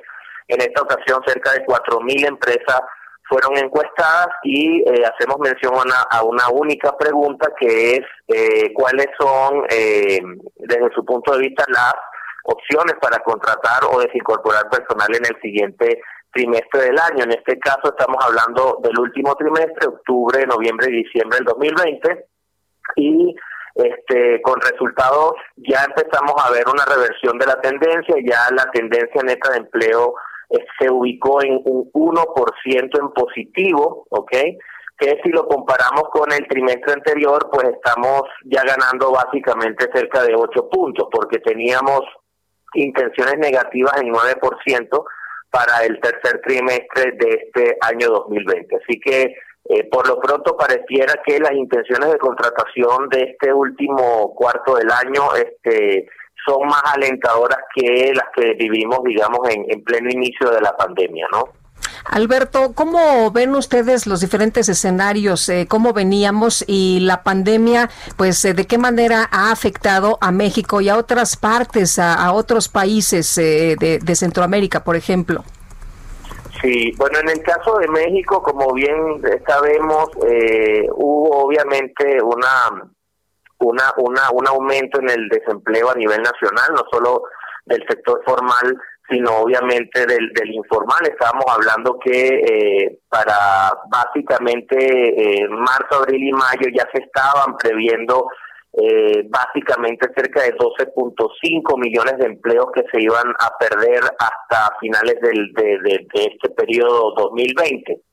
Ahora, si empezamos de alguna manera a revisar las cifras, por ejemplo, en el sector formal, la información que, que monitoreamos del INSS, ya empezamos a ver que eh, esas caídas de cotizantes de más de medio millón de personas que estábamos viendo en, meses como abril o mayo, ya empezamos a recuperar. De hecho, eh, el, mes pasado ya la cifra era cercana a unos menos tres mil este, cotizantes y el presidente de la República, estamos esperando igual los resultados de que, que publicará el INSS, pero ya habló de creación de empleo cercana a 93 mil puestos de trabajo. Entonces, eh, lo que estamos básicamente visualizando son aquellos sectores que no fueron esenciales, que estuvieron eh, parados, obviamente, por, por las indicaciones de la Secretaría de Salud, están ya retornando actividades.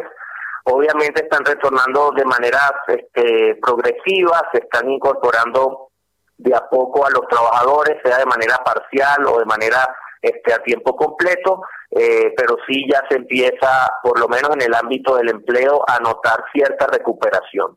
Ahora, hasta finales de año y un poco las proyecciones que estamos haciendo este, en función, pues obviamente, de la data que recibimos tanto del gobierno como de las que analizamos a través de nuestros estudios, es que aún así no prevemos que eh, la cantidad de empleo que de alguna manera se perdió durante la pandemia, ojo, no hemos salido de la pandemia, seguimos obviamente atravesándola, eh, eh, estaríamos cerrando el año con más o menos unos 800 mil empleos en negativo. Así que la recuperación, si no tenemos otros brotes importantes que lleven de vuelta ciertos sectores a las cuarentenas, este, podríamos estar básicamente esperando una recuperación a niveles del pre-COVID este, para el segundo semestre o principios del, del año siguiente, ¿no? Eso es una recuperación rápida en empleo, ¿no es así? Más de lo pues que pensaba mucha gente.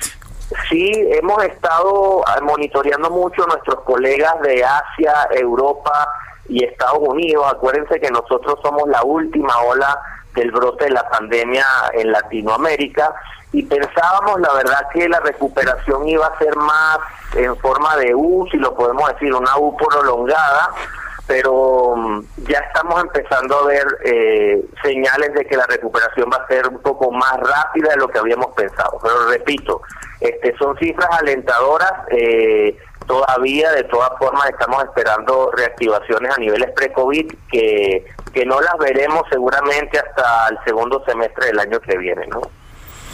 Alberto Alessi, director general para México y Centroamérica de Manpower Group, gracias por tomar nuestra llamada. Muchas gracias a ustedes, Sergio. Buen día. Mm, bueno, eh, en otros temas, desde temprano en la mañana recibí un mensaje interesante y es que un parlamentario de Noruega, Christian Tibrig Yede, eh, acaba de nominar, nominó esta mañana al presidente de los Estados Unidos, Donald Trump, al Premio Nobel de la Paz por el acuerdo entre la Unión, eh, la Unión de Emiratos Árabes e Israel, de paz entre estos dos países y está nominando al presidente de los Estados Unidos, Donald Trump. Vale la pena señalar que su predecesor, Barack Obama, recibió el Premio Nobel de la Paz casi de inmediato en su primer año de gobierno, antes de que hubiera hecho nada. Creo que eso fue absolutamente decepcionante, pero Trump siempre ha querido el Premio Nobel, no se lo han dado hasta este momento, aunque siempre hay alguien que lo propone. Vale la pena señalar que suele haber decenas y a veces hasta cientos de propuestas para el Premio Nobel de la Paz. Bueno, y Augusto Tempa desde Palacio Nacional, ¿qué más tenemos esta mañana, Augusto? Lupita Sergio, pues al jefe del Ejecutivo se le preguntó sobre si, las próximas elecciones de presidente de Morena, este, estas elecciones que se llevarán a cabo en los próximos días, él contestó que por primera vez en décadas el presidente no, se, no es el jefe del partido y no tiene candidatos preferidos comentó que no se va a meter en los asuntos Morena y llamó a unas elecciones limpias. Volvió a reiterar que se convertirá en el guardián de las próximas elecciones, aunque a algunas personas le moleste esto. Sobre el paquete fiscal 2021, el titular de Hacienda expuso que hay señales de recuperación económica en México, se ve favorecido por la recuperación de los socios comerciales, socios comerciales que tendrán un beneficio con el TEMEX. Arturo Herrera expuso que en cuestión de ingresos, eh, se estima un financiamiento de 6.2 billones de pesos para el 2021. Afirma que hay optimismo en los precios del petróleo y en la recaudación de impuestos. Señaló que cuatro de cada cinco pesos eh, del presupuesto tienen un destino obligatorio. También afirmó que el 16% del gasto para el 2021 se destinará al pago de pensiones. Arturo Herrera dijo que la caída del Producto Interno Bruto y la relación del tipo de cambio ha impactado significativamente en la deuda y señaló que se espera que el paquete económico eh, y necesidades de financiamiento implican una disminución del 1% en el Producto Interno. Sobre ese señalamiento de que el crecimiento sería del 4.6% en el Producto Interno Bruto, el titular de Hacienda dijo que pues no se trata de un estimado muy optimista, sino de una estimación bastante responsable. Cambiando de tema, el día de ayer hubo una confrontación en la presa de Chihuahua y el presidente explicó que pues ayer por la tarde un grupo de campesinos, agricultores y políticos tomaron la presa de Boquilla, la cual se está utilizando para cumplir con el compromiso de entregar agua a Estados Unidos señaló que hay intereses electorales y esto fue agarrado como bandera por parte de los políticos. También eh, eh, señaló que de manera prudente la Guardia Nacional se salió para evitar alguna confrontación. Ayer también se supo que pues la empresa AstraZeneca detuvo sus ensayos por eh, efectos adversos hacia una persona en la vacuna que se está produciendo por el COVID-19. Y hoy se le cuestionó al presidente cómo afectaría esto y pues el presidente contestó que la empresa decidió suspender estas pruebas porque se debía estudiar más sobre los efectos que se están en que podría proporcionar esta esta vacuna. Señaló que México está inscrito en otros proyectos de investigación, se tiene convenio con varias empresas que también están en la fase 3 de investigación y con países como Rusia, China y Estados Unidos que ven a México como un país prioritario. Sobre la consulta de expresidentes, hace unos instantes el presidente comentó que pues se va a esperar hasta el día martes para valorar cómo van participando los ciudadanos en, la recopilación de firmas. También espera la iniciativa de las cámaras, tanto de diputados como senadores, y en caso de que estas dos alternativas no se den, pues él presentaría el próximo martes esa, iniciativa para llevar a cabo la consulta ciudadana y enjuiciar a expresidentes. Sergio Lupita, mi reporte. Muy bien, Augusto, muchas gracias, buenos días. Muy buen día. Y vamos rápido con Israel Lorenzana. Adelante, Israel. Sergio Lupita, muchísimas gracias. Pues tenemos contratiempos esta mañana en el circuito Plaza de la Constitución. Y es que llegaron comuneros de Santa María Tulpetlaca, eh, del Estado de México, a manifestarse frente a Palacio Nacional. Ellos piden que la Conagua les entregue algunos predios allá en la zona de Catepec, Estado de México, motivo por el cual se manifiestan aquí en el circuito Plaza de la Constitución, cerrado a partir de la zona de Pino Suárez y con dirección hacia Moneda. El ex central Lázaro Cárdenas es la alternativa esta mañana. Información que les tengo. Muy bien, Israel, muchas gracias. Hasta luego. Son las 8 de la mañana con 54 minutos. Quiero recordarle a usted nuestro número para WhatsApp. Nos encanta escuchar sus posiciones, sus puntos de vista, sus críticas, sus comentarios, hasta sus saludos. Eh, puede hacerlo al 55 20 10 96 47. Repito, 55 20 10 96 47. Y bueno, en Twitter, recuerde usted la, la cuenta de este programa, arroba Sergio y Lupita, pero además Guadalupe y yo tenemos nuestras cuentas uh, personales, la de Lupita es arroba Lupita Juárez H, H del Heraldo, ¿verdad? O Por supuesto. Hermosa, linda, hermosa. Bueno, arroba Lupita Juárez H, la mía es arroba Sergio Sarmiento. Regresamos. Mándame un WhatsApp, mándame un WhatsApp. Me siento desesperado, mándame un WhatsApp.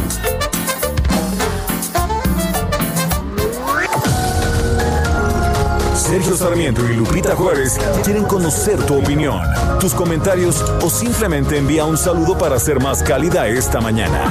Envía tus mensajes al WhatsApp 5520 109647.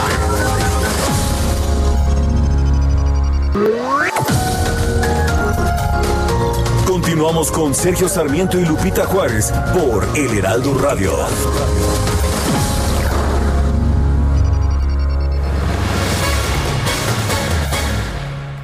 Amigos del Heraldo Radio, qué gusto saludarlos. Ustedes saben que vivimos en una sociedad en donde muy pocas personas invertimos. Y es que se estima que en nuestro país solo cuatro de cada mil personas económicamente activas invierten.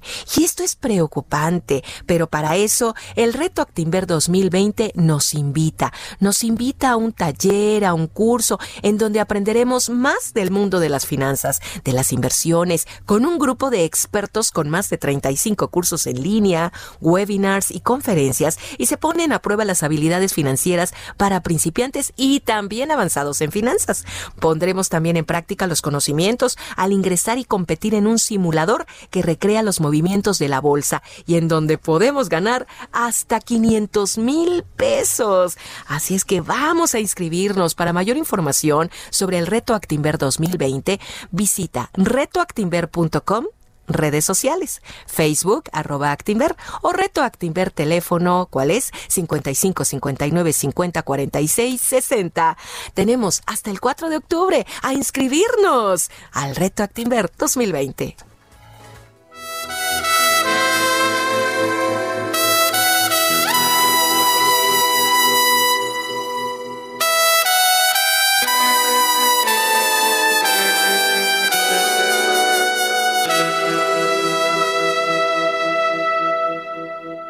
Palabras de mujer que yo escuché cerca de ti, junto de ti, muy quedo, tan quedo como nunca. Las quiero repetir para que tú, igual Seguimos escuchando a Lila Downs, que hoy cumple 52 años. Y la verdad es que la escuchamos con, con respeto y con mucho gusto. Una mujer con gran talento.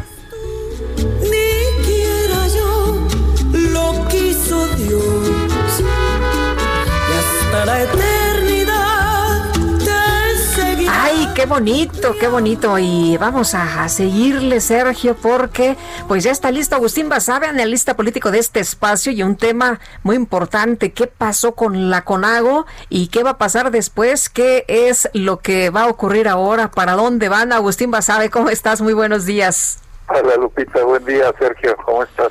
Muy Pues bien. ya de entrada me inspiraron con, con la voz, este, esta voz que deberían de poner todos los días, caray. Eh, sí, bueno, a ver, los eh, 10 gobernadores que anuncian la salida de sus estados de la CONAGO, pues, pues están ah, ya perfilando la muerte de, ese- de esa organización eh, que se formó, recordemos, eh, cuando Fox llegó a la presidencia en la primera alternancia y eh, se acabó el único contrapeso que tenían los gobernadores priistas. Los gobernadores del PRI en el siglo pasado, digamos, cuando el PRI era partido hegemónico, prácticamente único, tenían un solo contrapeso, que era el presidente de la República.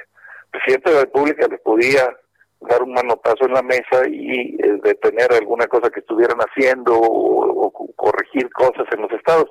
Cuando el presidente deja de ser del PRI, se rompe ese, ese contrapeso y los gobernadores se quedan como señores feudales, em, prácticamente capaces de hacer cualquier cosa en sus estados y nadie que los eh, acote.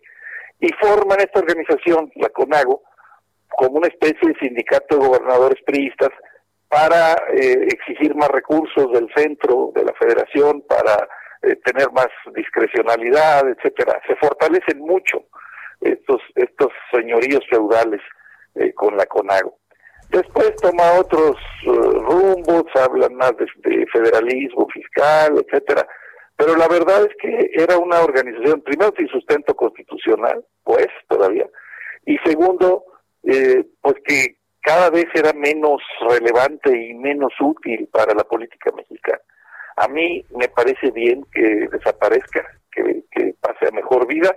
Eh, vamos a ver qué hacen los gobernadores eh, rebeldes si forman una nueva organización y con qué fines y con qué características, pero sí creo que eso va a cambiar el tablero y la ¿Qué crees que sea para el, para el tema fiscal? ¿Realmente es, eh, es por esto? ¿Están hartos que quieren quedar con, con su lana? ¿O cómo ves? ¿Para dónde? Bueno, la- la- la- el común denominador de los eh, gobernadores que se rebelaron eh, y que anunciaron su salida de la CONAGO es ese.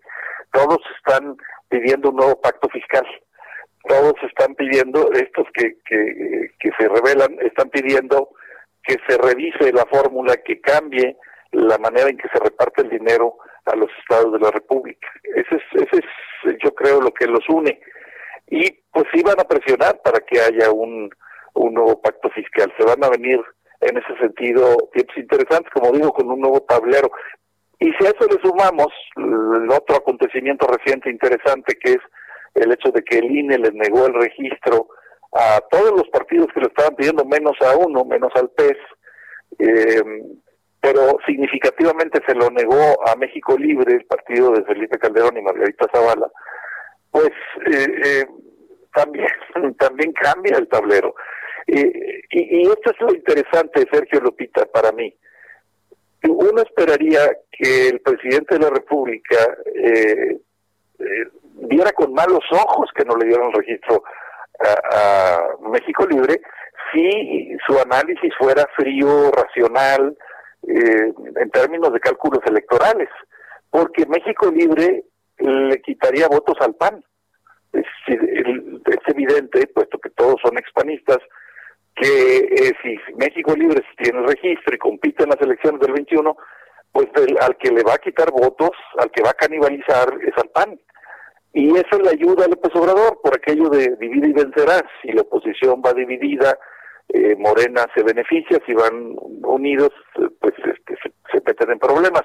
Entonces pareciera que en una actitud racional, en un análisis eh, de cálculo electoral, el presidente debería estar enojado. Y sin embargo, pues vimos el video donde desde su tierra festina que le hayan negado el registro y da la impresión pues que le ganó la víscera, ¿no? Al presidente, es decir, que ganó la parte motiva, el enojo, el rencor, eh, que eh, pudo más eso, digamos, es eh, deseo de revancha, que el, el, la frialdad y racionalidad del cálculo electoral que y habría hecho pensar, hombre, qué lástima, deberían de, de haberle dado registro, aunque quizás no lo debiera decir. Por Aquí el punto es que México Libre le quitaría votos al PAN y lo que más le conviene a Morena es que no se es, es que se divide el voto del PAN. Les hubiera convenido Exacto. muchísimo un México Libre, ¿no? Eh, exactamente, por eso no te parece, Sergio, que, que es una reacción extraña, digo, bueno, comprensible en el sentido que le ganó, otra vez insisto, le ganó la emoción, el coraje, el enojo eh, y no el, la frialdad eh, racional, ¿no? Porque porque realmente no es una buena noticia en términos electorales para Morena, uh -huh. eh, para el proyecto de la 4T. claro, que el PES tenga registro sí es bueno, porque el PES es aliado, uh -huh. eso sí le ayuda a López Obrador, eh, es un partido aliado a él, eh, pero pero habría sido el mejor de los mundos posibles si al PES le dan registro y a México Libre también. Pues sí. En términos de... de, de Oye, en el PAN le quieren poner tapete rojo a Felipe Calderón y a Margarita y hasta se lo barre, ¿no? Ya ah, dijo... Claro, pues, claro. y Marco Cortés. claro, ahora y sí las puertas están abiertas, vénganse para acá. Por supuesto, pues bueno, yo sigo diciendo lo mismo, eh, más allá de quienes tratan de hacer otro tipo de análisis, eh, a mí me parece que el, el, la estrategia de los obradores divide y vencerás. Si la oposición llega al 2021 dividida, pues yo creo que Morena se va a salir con la suya y va a mantener el control de la Cámara de Diputados. Si la oposición llega unificada en algún tipo de alianza, eh, pues van a tener muchos problemas. Entonces, eh, pues llama la atención la reacción del presidente. Una reacción muy inusual. Ese video es un video muy, muy extraño, digo, para estándares, pues, de, de lo que debe ser un jefe de Estado, eh, un, hasta un jefe de gobierno. Pues, pues no, no, no es, no es para un jefe de Estado. De hecho, está festinando, supuestamente él, ya es, él es el presidente de todos los mexicanos y está festinando que no se le dé un registro a uno de sus rivales políticos. Pues eso sí. es lo, lo, menos estadista que se puede ser. Exacto, y, y, y, y, ojo, no, ni siquiera, ni siquiera en ese momento le reconoce un mérito al INE, ¿eh? porque no dice, bueno, qué bueno que el INE actuó bien, porque en esa lógica de decir, pues qué bien que le negaron el registro, debería decir, supone uno, bueno, qué bien, qué bien actuó el INE, ¿verdad? Ahora sí el INE actuó muy bien. No, dice el INE que, que, es un desastre y que no tienen credibilidad y tal, tal. Y que se roban las elecciones. actuó, sí, actuó así por presión del pueblo. Actuó así porque sabían que el pueblo y las benditas redes sociales se les iban a echar encima si le daban el registro. O sea, ni siquiera le reconoció mérito al INE. Es, es, es, un video muy interesante. Pues sí. Agustín Basabe, gracias como siempre. Gracias, Sergio, gracias, Lupita. Les mando un abrazo y saludos a la. Igualmente, Agustín, buenos días. Son las nueve con once. Desde Palacio Nacional, el secretario de Hacienda, Arturo Herrera, señaló que el pronóstico de crecimiento económico de 4.6% para 2021, contemplado en el presupuesto en los criterios generales de política económica del próximo año, es una proyección conservadora y responsable. No es, una, no es un estimado muy, muy optimista. De hecho, se piensa que va a haber una caída de 8% y sobre esa caída del 8%, un crecimiento del 4.7%, ni siquiera nos ponen los niveles de crecimiento que estábamos en el 2019. Nos parece que es una estimación responsable. Lo que sí estamos todos muy conscientes es que lo que va a ir condicionando que más sectores se puedan ir reactivando es el ritmo de la pandemia. Ahora, eh, nos, nos tiene tranquilos como va hoy, es decir, a pesar de que ha habido un proceso de reapertura gradual desde el primero de junio, hay una clara tendencia decreciente en los contagios. Bueno, por otro lado, el presidente López Obrador señaló que no tiene candidatos preferidos para la renovación de la dirigencia nacional de Morena. Aseguró que no se va a meter en asuntos partidistas. Antes, el que era presidente, además de representar al poder de los poderes, al Ejecutivo, y subordinar al Poder Judicial y al Poder Legislativo, porque así era, también era el que imponía candidatos era el jefe del partido. Eso ya se terminó. Ahora somos respetuosos de la independencia, de la autonomía de los poderes y no nos metemos en asuntos partidistas. No debo meterme en los asuntos internos de Moreno y no tengo desde luego ni candidata ni candidato preferido. El Fondo de Riqueza Soberana de Rusia anunció que firmó un acuerdo para exportar 32 millones de dosis de la vacuna contra el coronavirus Sputnik 5 a la farmacéutica mexicana Landsteiner Scientific. Y la Organización para la Cooperación y el Desarrollo Económico señaló que la interrupción del aprendizaje por la pandemia podría causar una pérdida de destrezas que resultarían en una caída de 1.5% en la producción económica global para el resto del siglo.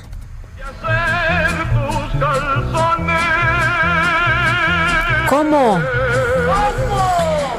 Ay, los calzones, es que mm, se iban a volar los calzones. Pero a ver, déjame que te explique, porque si no, no me vas a entender.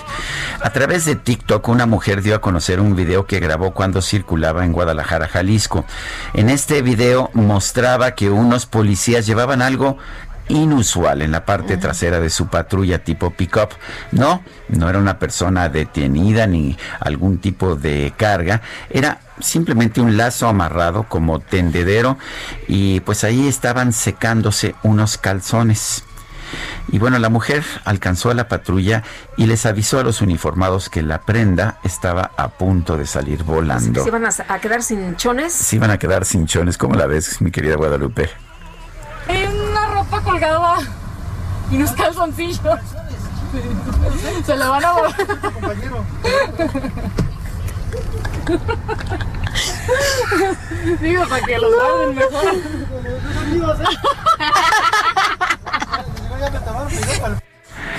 Ay, es que luego no hay tiempo de ir a la casa, ¿no? Ya ah, ves sí, que ellos hacen unos. Imagínate, luego llegas a. Sí, estoy de acuerdo. Luego llegas a la casa y. Oye, viejo, ¿y tus calzones? Ay, ¿qué crees? Se me volaron.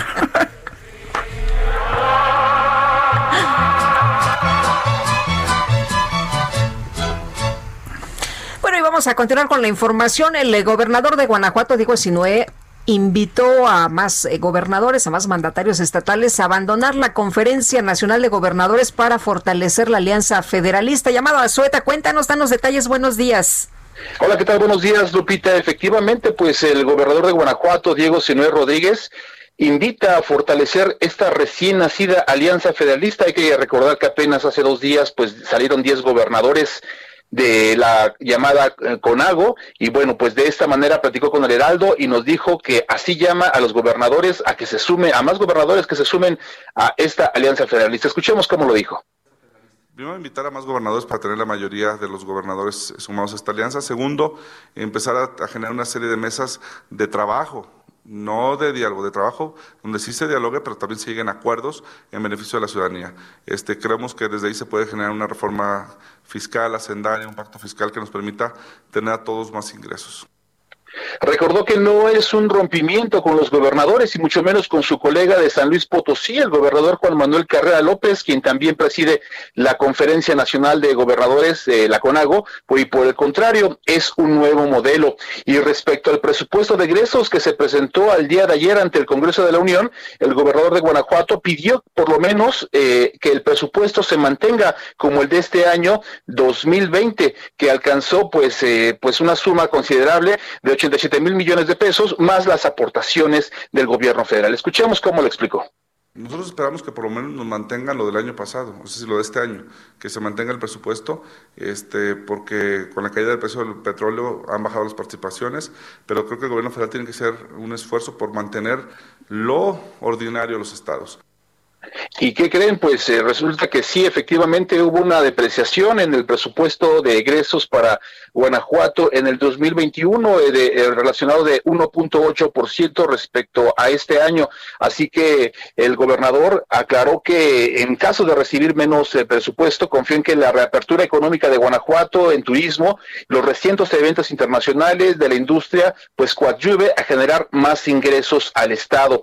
Y respecto a la seguridad, aseguró que la reciente golpes a las bandas delincuenciales, pues ha disminuido la cifra de homicidios e incluso Guanajuato está fuera de la lista de las 16 entidades mexicanas que el gobierno de Estados Unidos alerta a, sus ciudadanos no viajar. Así que pues los panistas en el Congreso de la Unión pues empezarán a ayudar al gobernador de Guanajuato para recuperar este 1.8% que se depreció el presupuesto para 2021. Así que va a ser una larga negociación para este este antes del 15 de noviembre que es cuando tienen que eh, entregarse finalmente el paquete económico. Lupita, Sergio, es el reporte que tenemos. Gracias, Amado. Muy buenos días.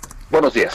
Y ante la salida de 10 mandatarios estatales de la CONAGO, el presidente de la Conferencia Nacional de Gobernadores, Juan Manuel Carreras López de San Luis Potosí, dijo que estar en la organización no es obligatorio.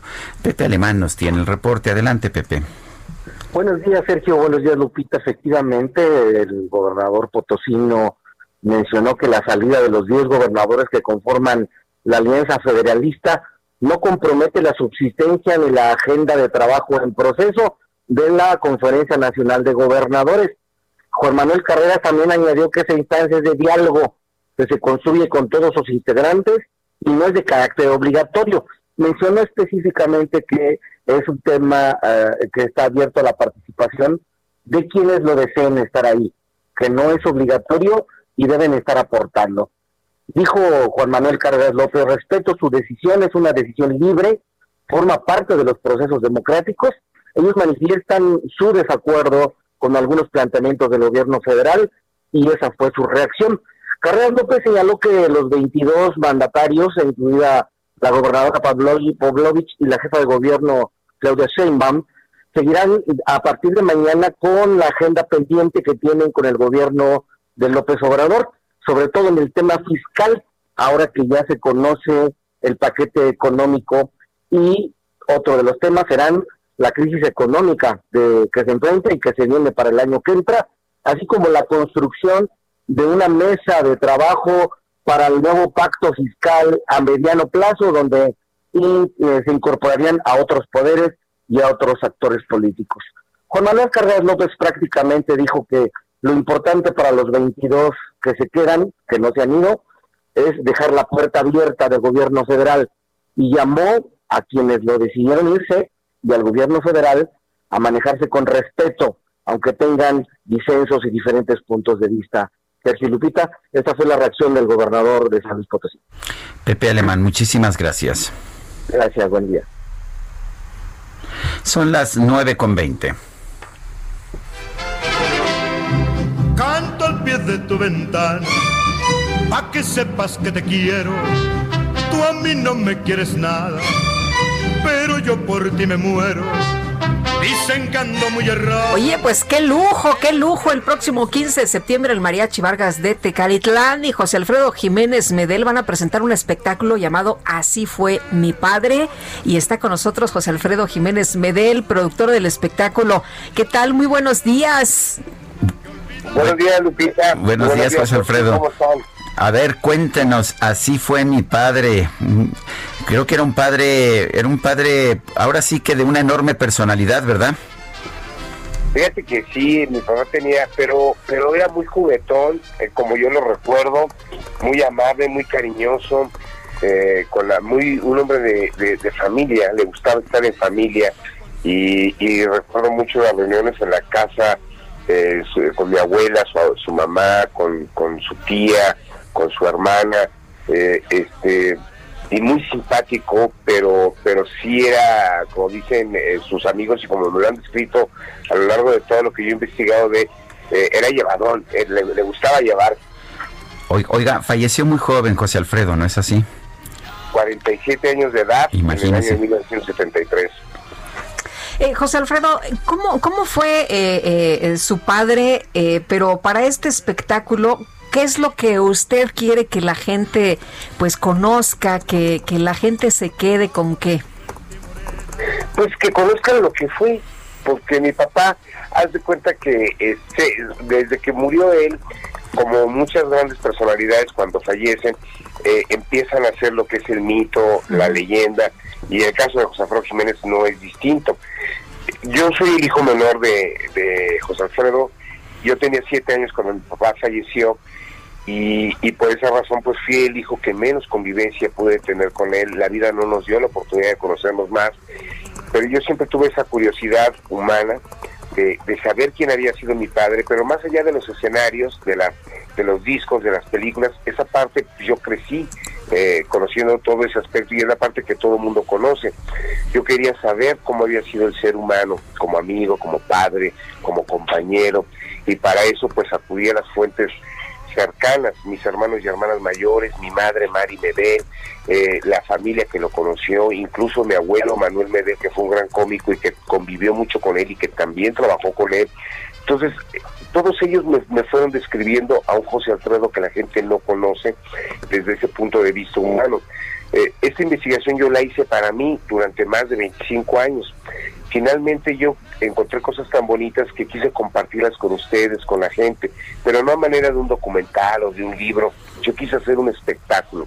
Y así como yo hice esta investigación para mí, el espectáculo así fue mi padre es para ustedes. La gente se sorprende porque todo el material es inédito, se ríe porque el espectáculo tiene comedia, canta porque obviamente es súper musical el espectáculo y finalmente la gente se emociona porque el show tiene una magia muy bonita. José Alfredo, ¿cómo, nos, se recuerda cómo- por su padre. cómo nos enlazamos? Y, y le pregunto esto porque se nos echa el tiempo encima. Eh, ¿cómo, No nos en- sí, ¿Cómo nos enlazamos? Y sí, el 15 de septiembre a las 7 de la noche es el lanzamiento del espectáculo a través de la plataforma www.eticket.mx. Los boletos están en 170 pesos, un acceso, toda la familia lo puede ver. Quédate en casa el 15 de septiembre, estamos promoviendo eso, un espectáculo muy mexicano, donde canta Mirna Lozano en la parte femenina, Luis Alfredo en la parte masculina, y en el marco musical, el mejor mariachi del mundo, el Vargas de Tegalitlán. Pues eh, tomamos nota entonces. Eh, ¿y ¿Nos das otra vez la dirección de la plataforma? Claro que sí, www.eticket.mx. El evento se busca como Así fue mi padre. Gracias, José Alfredo Jiménez Medel. Gracias, Sergio. Gracias, Lupita. Buenos Buen días, día. un abrazo, José Alfredo. Y nosotros nos vamos a una pausa y regresamos. Que sepas que te quiero. Tu amigo.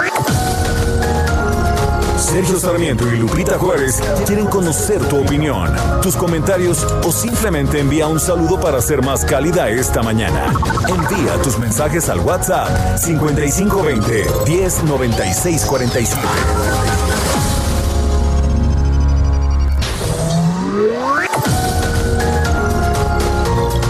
Continuamos con Sergio Sarmiento y Lupita Juárez por El Heraldo Radio.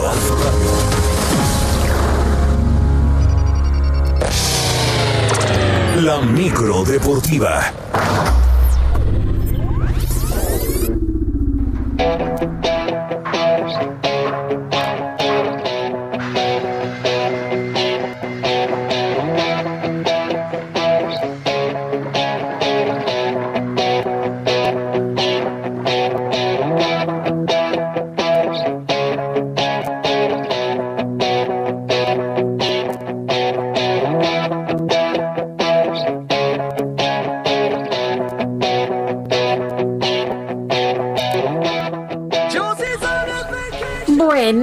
Y Julio Romero, ¿qué tal? Muy buenos días. ¿Cómo están? Muy buenos días. Qué gusto, qué gusto saludarles. Hola, Julio. La mañana de este miércoles, Sergio Lupita, amigos del auditorio. Vámonos rapidísimo. Sale la micro deportiva con la información. Las eliminatorias mundialistas rumbo a Qatar 2022 se volvieron a mover de fecha debido al tema del coronavirus y no se jugarán ni en octubre ni en noviembre de este año y todo debido a que la pandemia no cede en el mundo. Luego de una reunión de las distintas federaciones con la FIFA se ha tomado esta decisión. Hay que recordar que las fechas de octubre y noviembre fueron pactadas para una primera fase de clasificación y en el caso de la CONCACAF, pues equipos como México, Estados Unidos, Costa Rica, los más fuertes, pues ya tienen asegurada esta etapa, así es que no hay actividad de selecciones, sobre todo en la clasificación, para este año. Eh, continuación de la jornada 9 del torneo Guardianes 2020 del balompié local, el día de ayer el equipo de Juárez venció 1 por 0 a los Dianos Rojos del Toluca. Este equipo del Toluca es uno de los más inconsistentes de toda la campaña. El Necaxa lo ganaba 1 por 0 y terminó perdiendo 2 por 1 ante el San Luis. Esta derrota significó el debut de José Guadalupe Cruz como el timonel de los Rayos, a los que dio fuera de toda forma. Así es que escuchamos al nuevo técnico de Necaxa, José Guadalupe Cruz.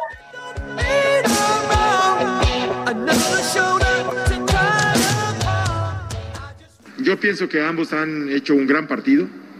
No es sencillo cuando no traes eh, ritmo ni físico ni futbolístico. A mí en lo personal, eh, les acabo de decir a mis jugadores, hay que eh, irnos con la certeza de que vamos a reaccionar muy pronto. Se atravesó esta circunstancia de la doble jornada y hay que encararlo y hay que aprovechar al máximo del tiempo. Pero de ellos tengo muy buenas impresiones y seguramente del resto también lo haré.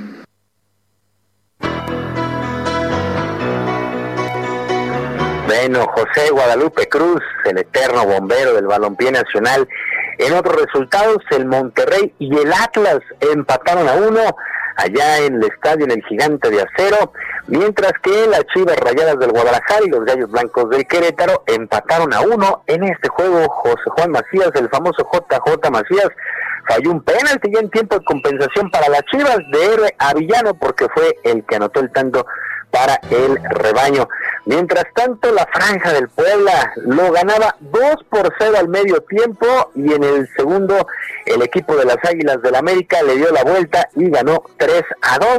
Miguel Herrera, técnico del conjunto de Cuapa, salió contento con el desempeño de sus jugadores de la cancha del Estadio Cuauhtémoc.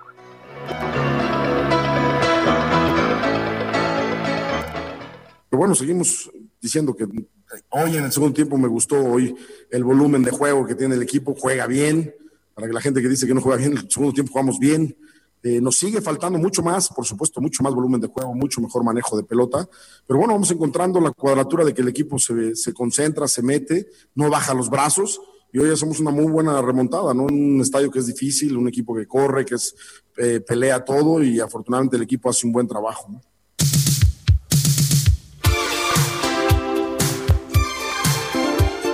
La jornada 9 termina el día de hoy con cuatro juegos a las 5 de la tarde León contra Tigres, a las 7 Cruz Azul Pachuca, a las 9 Mazatlán contra Cholos y a las 9 de la noche con 6 minutos el Santos Laguna estará enfrentando a los Pumas de la Universidad allá en la comarca.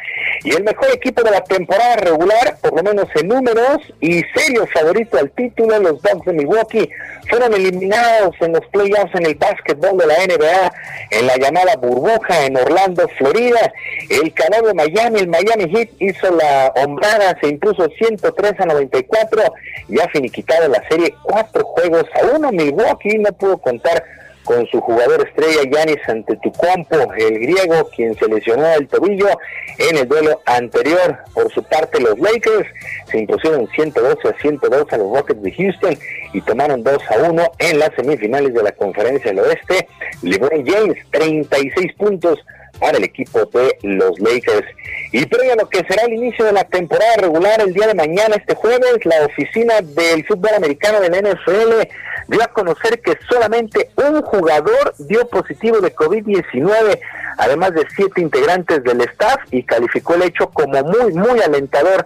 Según los datos publicados, 2.641 jugadores y 5.708 personas de distintas áreas fueron examinados entre el 30 de agosto y el 5 de septiembre, por lo que se reportan listos para arrancar la actividad el día de mañana con el duelo entre los campeones, los jefes de Kansas City y los Tejanos de Houston en el estadio Punta de Flecha. Sí, ya nos emociona, en verdad es que ya nos emociona a todos el arranque de la NFL, aunque será sin público. Y el alemán Alexander Zverev avanzó a las semifinales del abierto de tenis de los Estados Unidos. Se impuso con parciales de 1-6, 7-6, 7-6 y 6-3 al croata Borna Choric y pues un buen partido. Alexander Zverev pues, se convierte eh, uno de los favoritos para llevarse el título después de la descalificación de Novak Djokovic. En un juego que duró poco más de cuatro horas, el español Pablo Carreño Busta venció 3-6, 7-6, 7-6, 0-6 y 6-3 al canadiense Denis Shopavalov.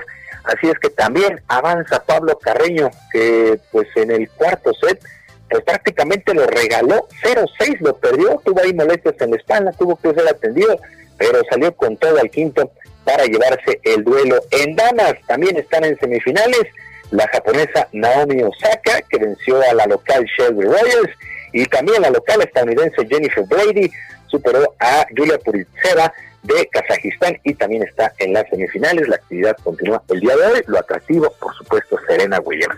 Sergio Lupita, amigos del auditorio, la información deportiva este miércoles, que es un extraordinario día. Un abrazo a la distancia. Muy bien, pues muchísimas gracias, Julio. Muy buenos días. Bueno, ayer leía un eh, tuit, Sergio, que tú mandabas sobre esta decisión de AstraZeneca de suspender el ensayo de última etapa de su candidata a vacuna COVID. Y bueno, vamos a, platicar precisamente sobre este tema. Eh, vamos a, conversar con Roselín Lemus eh, Martínez, es doctora en biología molecular por la Universidad de Oxford e investigadora de nuevos tratamientos contra COVID-19. Y muy buenos días, doctora. Gracias por tomarnos la llamada. Claro, buenos días, Sergio y Lupita. Muchas gracias por la invitación. A ver, ¿es normal que se suspendan estas pruebas en fase 3? Claro, es, es un procedimiento normal que se espera, de hecho, en la fase 3. Eh, se da cuando, e, este procedimiento se da cuando hay un evento adverso serio, lo cual se espera en la fase 3 porque estás probando la vacuna en decenas de miles de pacientes. Entonces se espera que al menos uno de los pacientes tenga un, un evento adverso serio. Entonces, eh, aquí quiero aclarar que esto es muy normal y es una pausa y eh, de hecho fue muy buen movimiento de AstraZeneca el haber el haber eh, pausado voluntariamente el, el, estudio. ¿Qué pudo haber ocurrido y una vez que pasa esto, qué es lo que sigue? Eh, ¿Se, ¿Se siguen aplicando las vacunas después de hacer modificaciones o se empieza desde cero la etapa 3? Por el momento se pausa solamente eh, eh, la aplicación de las vacunas. De hecho, ya se, se estaban eh, preparando los centros en Estados Unidos para aplicar la vacuna. Eso se paró momentáneamente, momentáneamente y se va a evaluar. Hay un comité independiente que evalúa el análisis de causalidad. Quiere decir esto que si el evento adverso que presentó este voluntario fue causado por la vacuna o no se, se habla de un evento adverso serio que, que implica, bueno, se, se habla de una em, enfermedad neurológica, entonces se tiene que evaluar si ese evento fue causado ya sea por el mismo paciente, por alguna enfermedad que tenía el paciente o por alguna enfermedad viral, algún otro virus o por la vacuna en sí. Entonces, una vez que se evalúe esto por un comité independiente que no está relacionado ni con Oxford ni con AstraZeneca, se determina si el ensayo continuará normalmente o, cómo procede. Si es eh, causado por la vacuna, bueno, se tienen que evaluar si hay otros pacientes que presentan el mismo eh, síntoma o la misma enfermedad y eh, de ahí se tomaría la decisión si hay varios pacientes o si el evento es muy serio de parar por completo la fase 3. Bueno, entonces eh, estamos viendo por otra parte que la vacuna rusa eh, está en fase 3, no parecen haber tenido problemas, pero hay quien dice que esto es una especie de engaño, que porque no se han dado a conocer en, en publicaciones transparentes con revisión de pares eh, los toda la documentación y toda la información de las fases 1 y 2, ¿qué nos puede decir? Sí, así es, Sergio. Eh, definitivamente se acaban de publicar en Lancet solamente la fase 1 y fase 2, pero la comunidad científica todavía está, estamos escépticos al respecto y de hecho la OMS se ha pronunciado al respecto diciendo que va a vigilar mucho más de cerca la fase 3.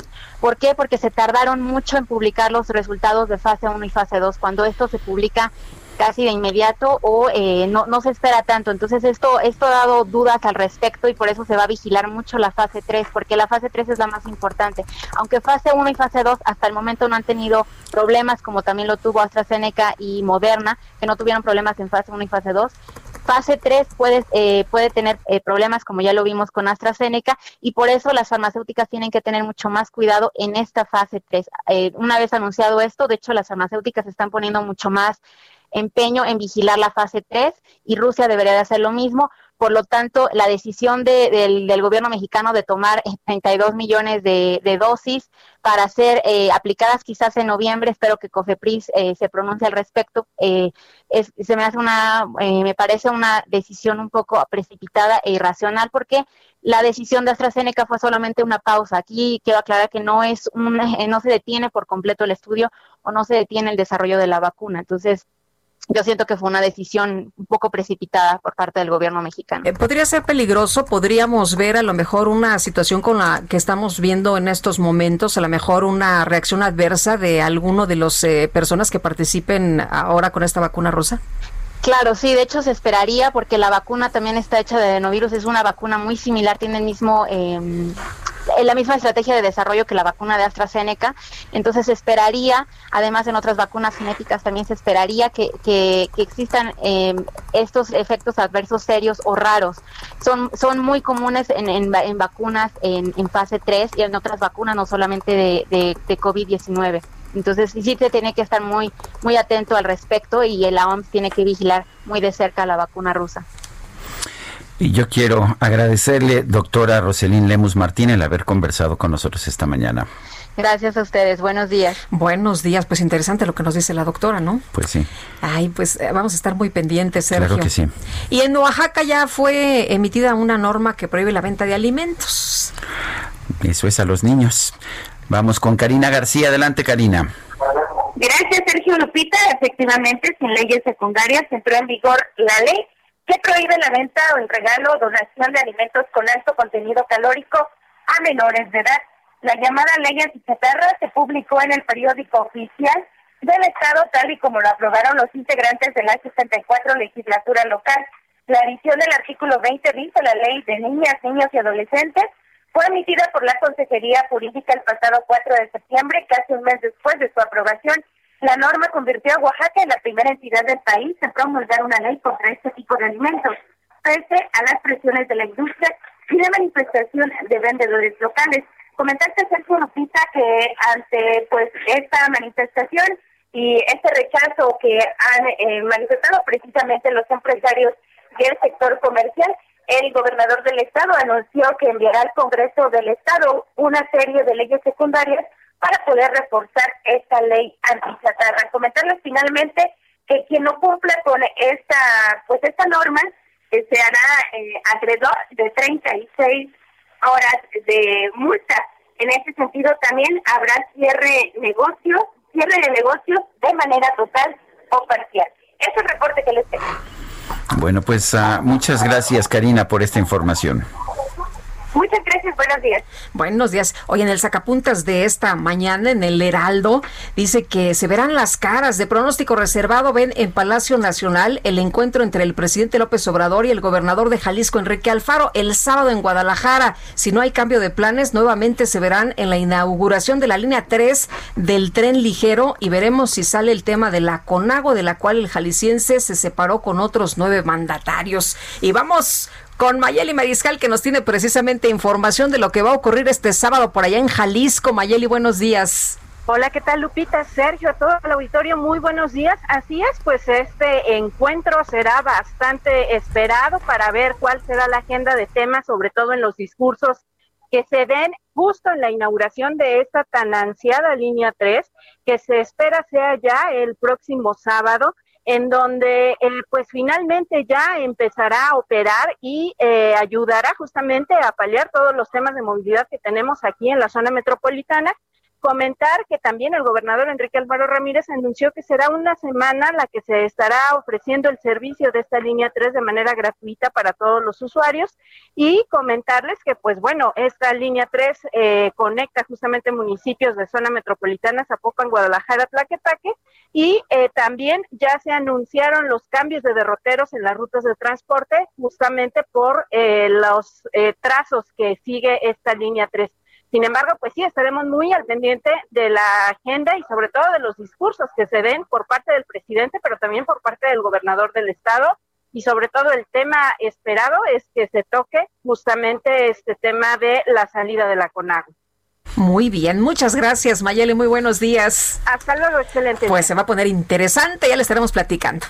Yo quiero agradecer a Juan Carlos Zamora, director de comunicación y medios de Huawei México, que nos hizo llegar, me hizo llegar a mí, creo que te lo va a hacer llegar a ti, Guadalupe, un pequeño jardincito zen de estos de arena. Muy bonito, eh, Está muy bonito. A mí me está preguntando si ya me llegó. Ah, pues es que a ti te lo iban a mandar a quién me lo mandaron a mi casa, pero bueno, yo quiero agradecer y bueno, como ayer fue el día del periodista, no lo sabíamos. También eh, queremos eh, agradecer a Chris Aubry, eh, queremos agradecer también a Israel, este Israel Arechiga, que nos pues está mandando una, nos está trayendo un detallito. si ves que dejo, de hablar es porque voy a estar este Creo que Israel va a conducir la siguiente sección de este programa, él solito. Bueno, pues son las nueve con 47. GastroLab con el chef Israel Arechiga. Ay, qué rico. La verdad es que te enamoras de la vista, nace el amor, dicen. Y es un platillo, mi querido Israel, Qué bonita presentación. Se ve delicioso, se ve delicioso. ¿Puedo, ¿Puedo empezar? Que por favor, buenos días. Sergio, un placer estar aquí con ustedes, como todos los martes, miércoles y jueves. El día de hoy les traigo unos taquitos de pato con salsa de tamarindo. Es una cosa espectacular. Yo ya veo a, Lupita, ya la perdimos. ya este. Sí, a mí también. Espérame un segundo. Que ya, ya todo, todo, continúa, por supuesto, aquí Israel. Aquí nos quedamos nosotros. Y hoy les quiero hablar de dos cosas en particular: del pato y del tamarindo. El primer dato curioso que les traigo es que no sé si lo sabían, pero el tamarindo no es una fruta, es una leguminosa y es una leguminosa que tiene el origen en las Indias. Entonces, este, este plato en particular, tanto el pato como el tamarindo, eh, son ingredientes muy usados y son ingredientes muy hermanados tanto en el sureste asiático como en México.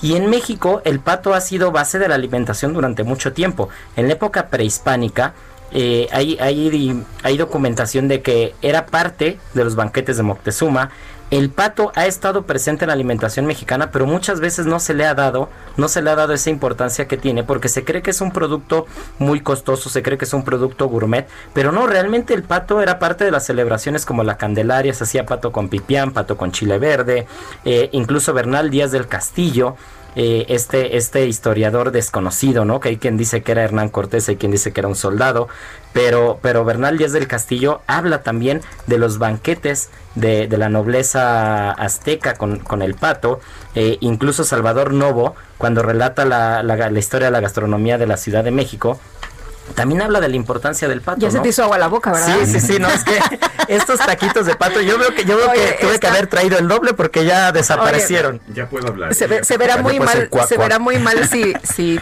chupa uno el plato. Está buenísimo. Bueno, el pato, para empezar, tiene el pato es muy fácil dejarlo seco. Aquí está está, está buenísimo. Además la salsa está espectacular. Sí, la verdad es que es una mezcla muy muy muy rica. Espero que la hayan disfrutado. Felicidades por el día de ayer. Muchas gracias. Y, bueno, pues aquí seguimos nosotros. Mañana nos escuchamos para poder hablar y les voy a adelantar un poquito de lo que viene en Gastrolab el día viernes. Muy bien. Oye, esa florecita ya me la comí. Nos dices que, que es comestible y, la verdad es, que... es una flor de sauco, es un detallito ahí pequeñito. La verdad es que las flores comestibles eh, le dan mucha vista a los platos. A mí me encanta usar flores comestibles porque no solamente eh, es un tema de, decoración, sino que también las flores eh, aportan gastronómicamente algo, ¿no? Hay flores que incluso saben a ostión. Ya les hablaré de esa flor, de la borraja, es una flor azul preciosa, que si, que si uno no siente la textura y no la ve, siente que está probando un ostión. Bueno, y a propósito, los merengues son de Anita Martorell, gracias Ana. Las obleas son de Cris Aubry.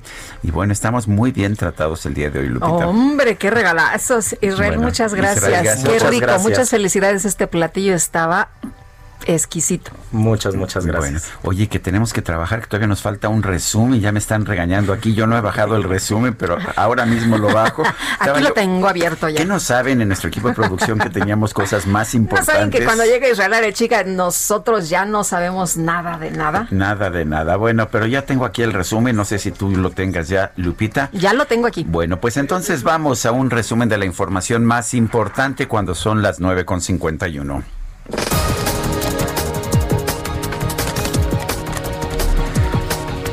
Luego de que la farmacéutica AstraZeneca suspendió los ensayos de su vacuna contra el coronavirus por efectos adversos en un voluntario, el presidente López Obrador señaló que México tiene otras opciones para adquirir la vacuna.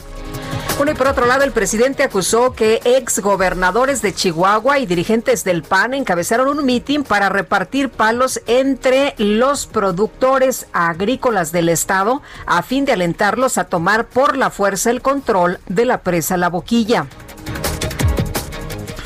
El legislador noruego Christian Tibring-Yede anunció que nominó al presidente de los Estados Unidos Donald Trump para el Premio Nobel de la Paz por sus negociaciones para la pacificación del Medio Oriente.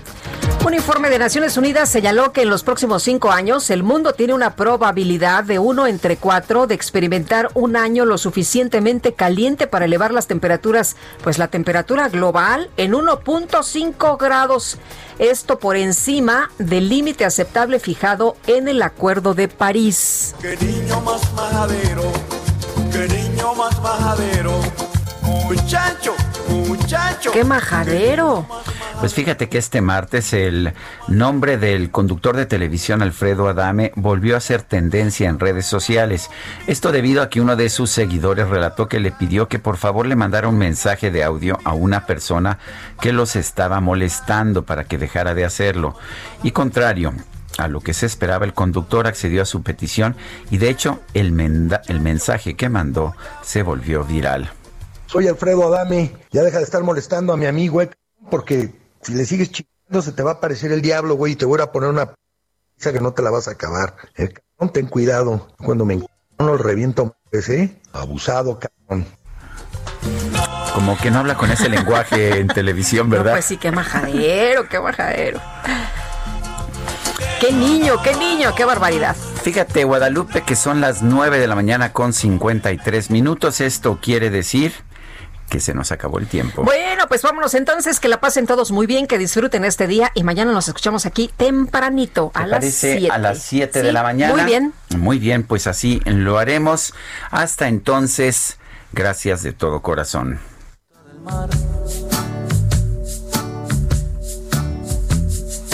Donde esperan todas las palabras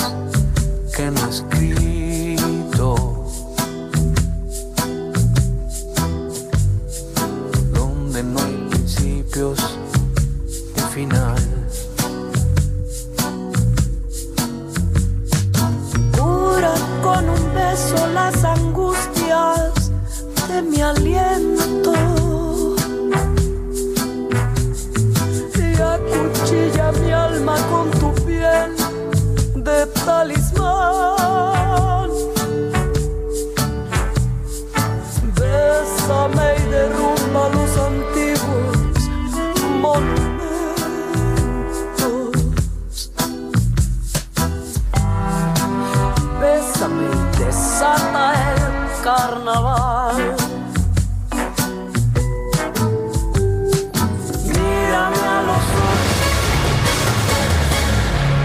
Heraldo Media Group presentó Sergio Sarmiento y Lupita Juárez por El Heraldo Radio.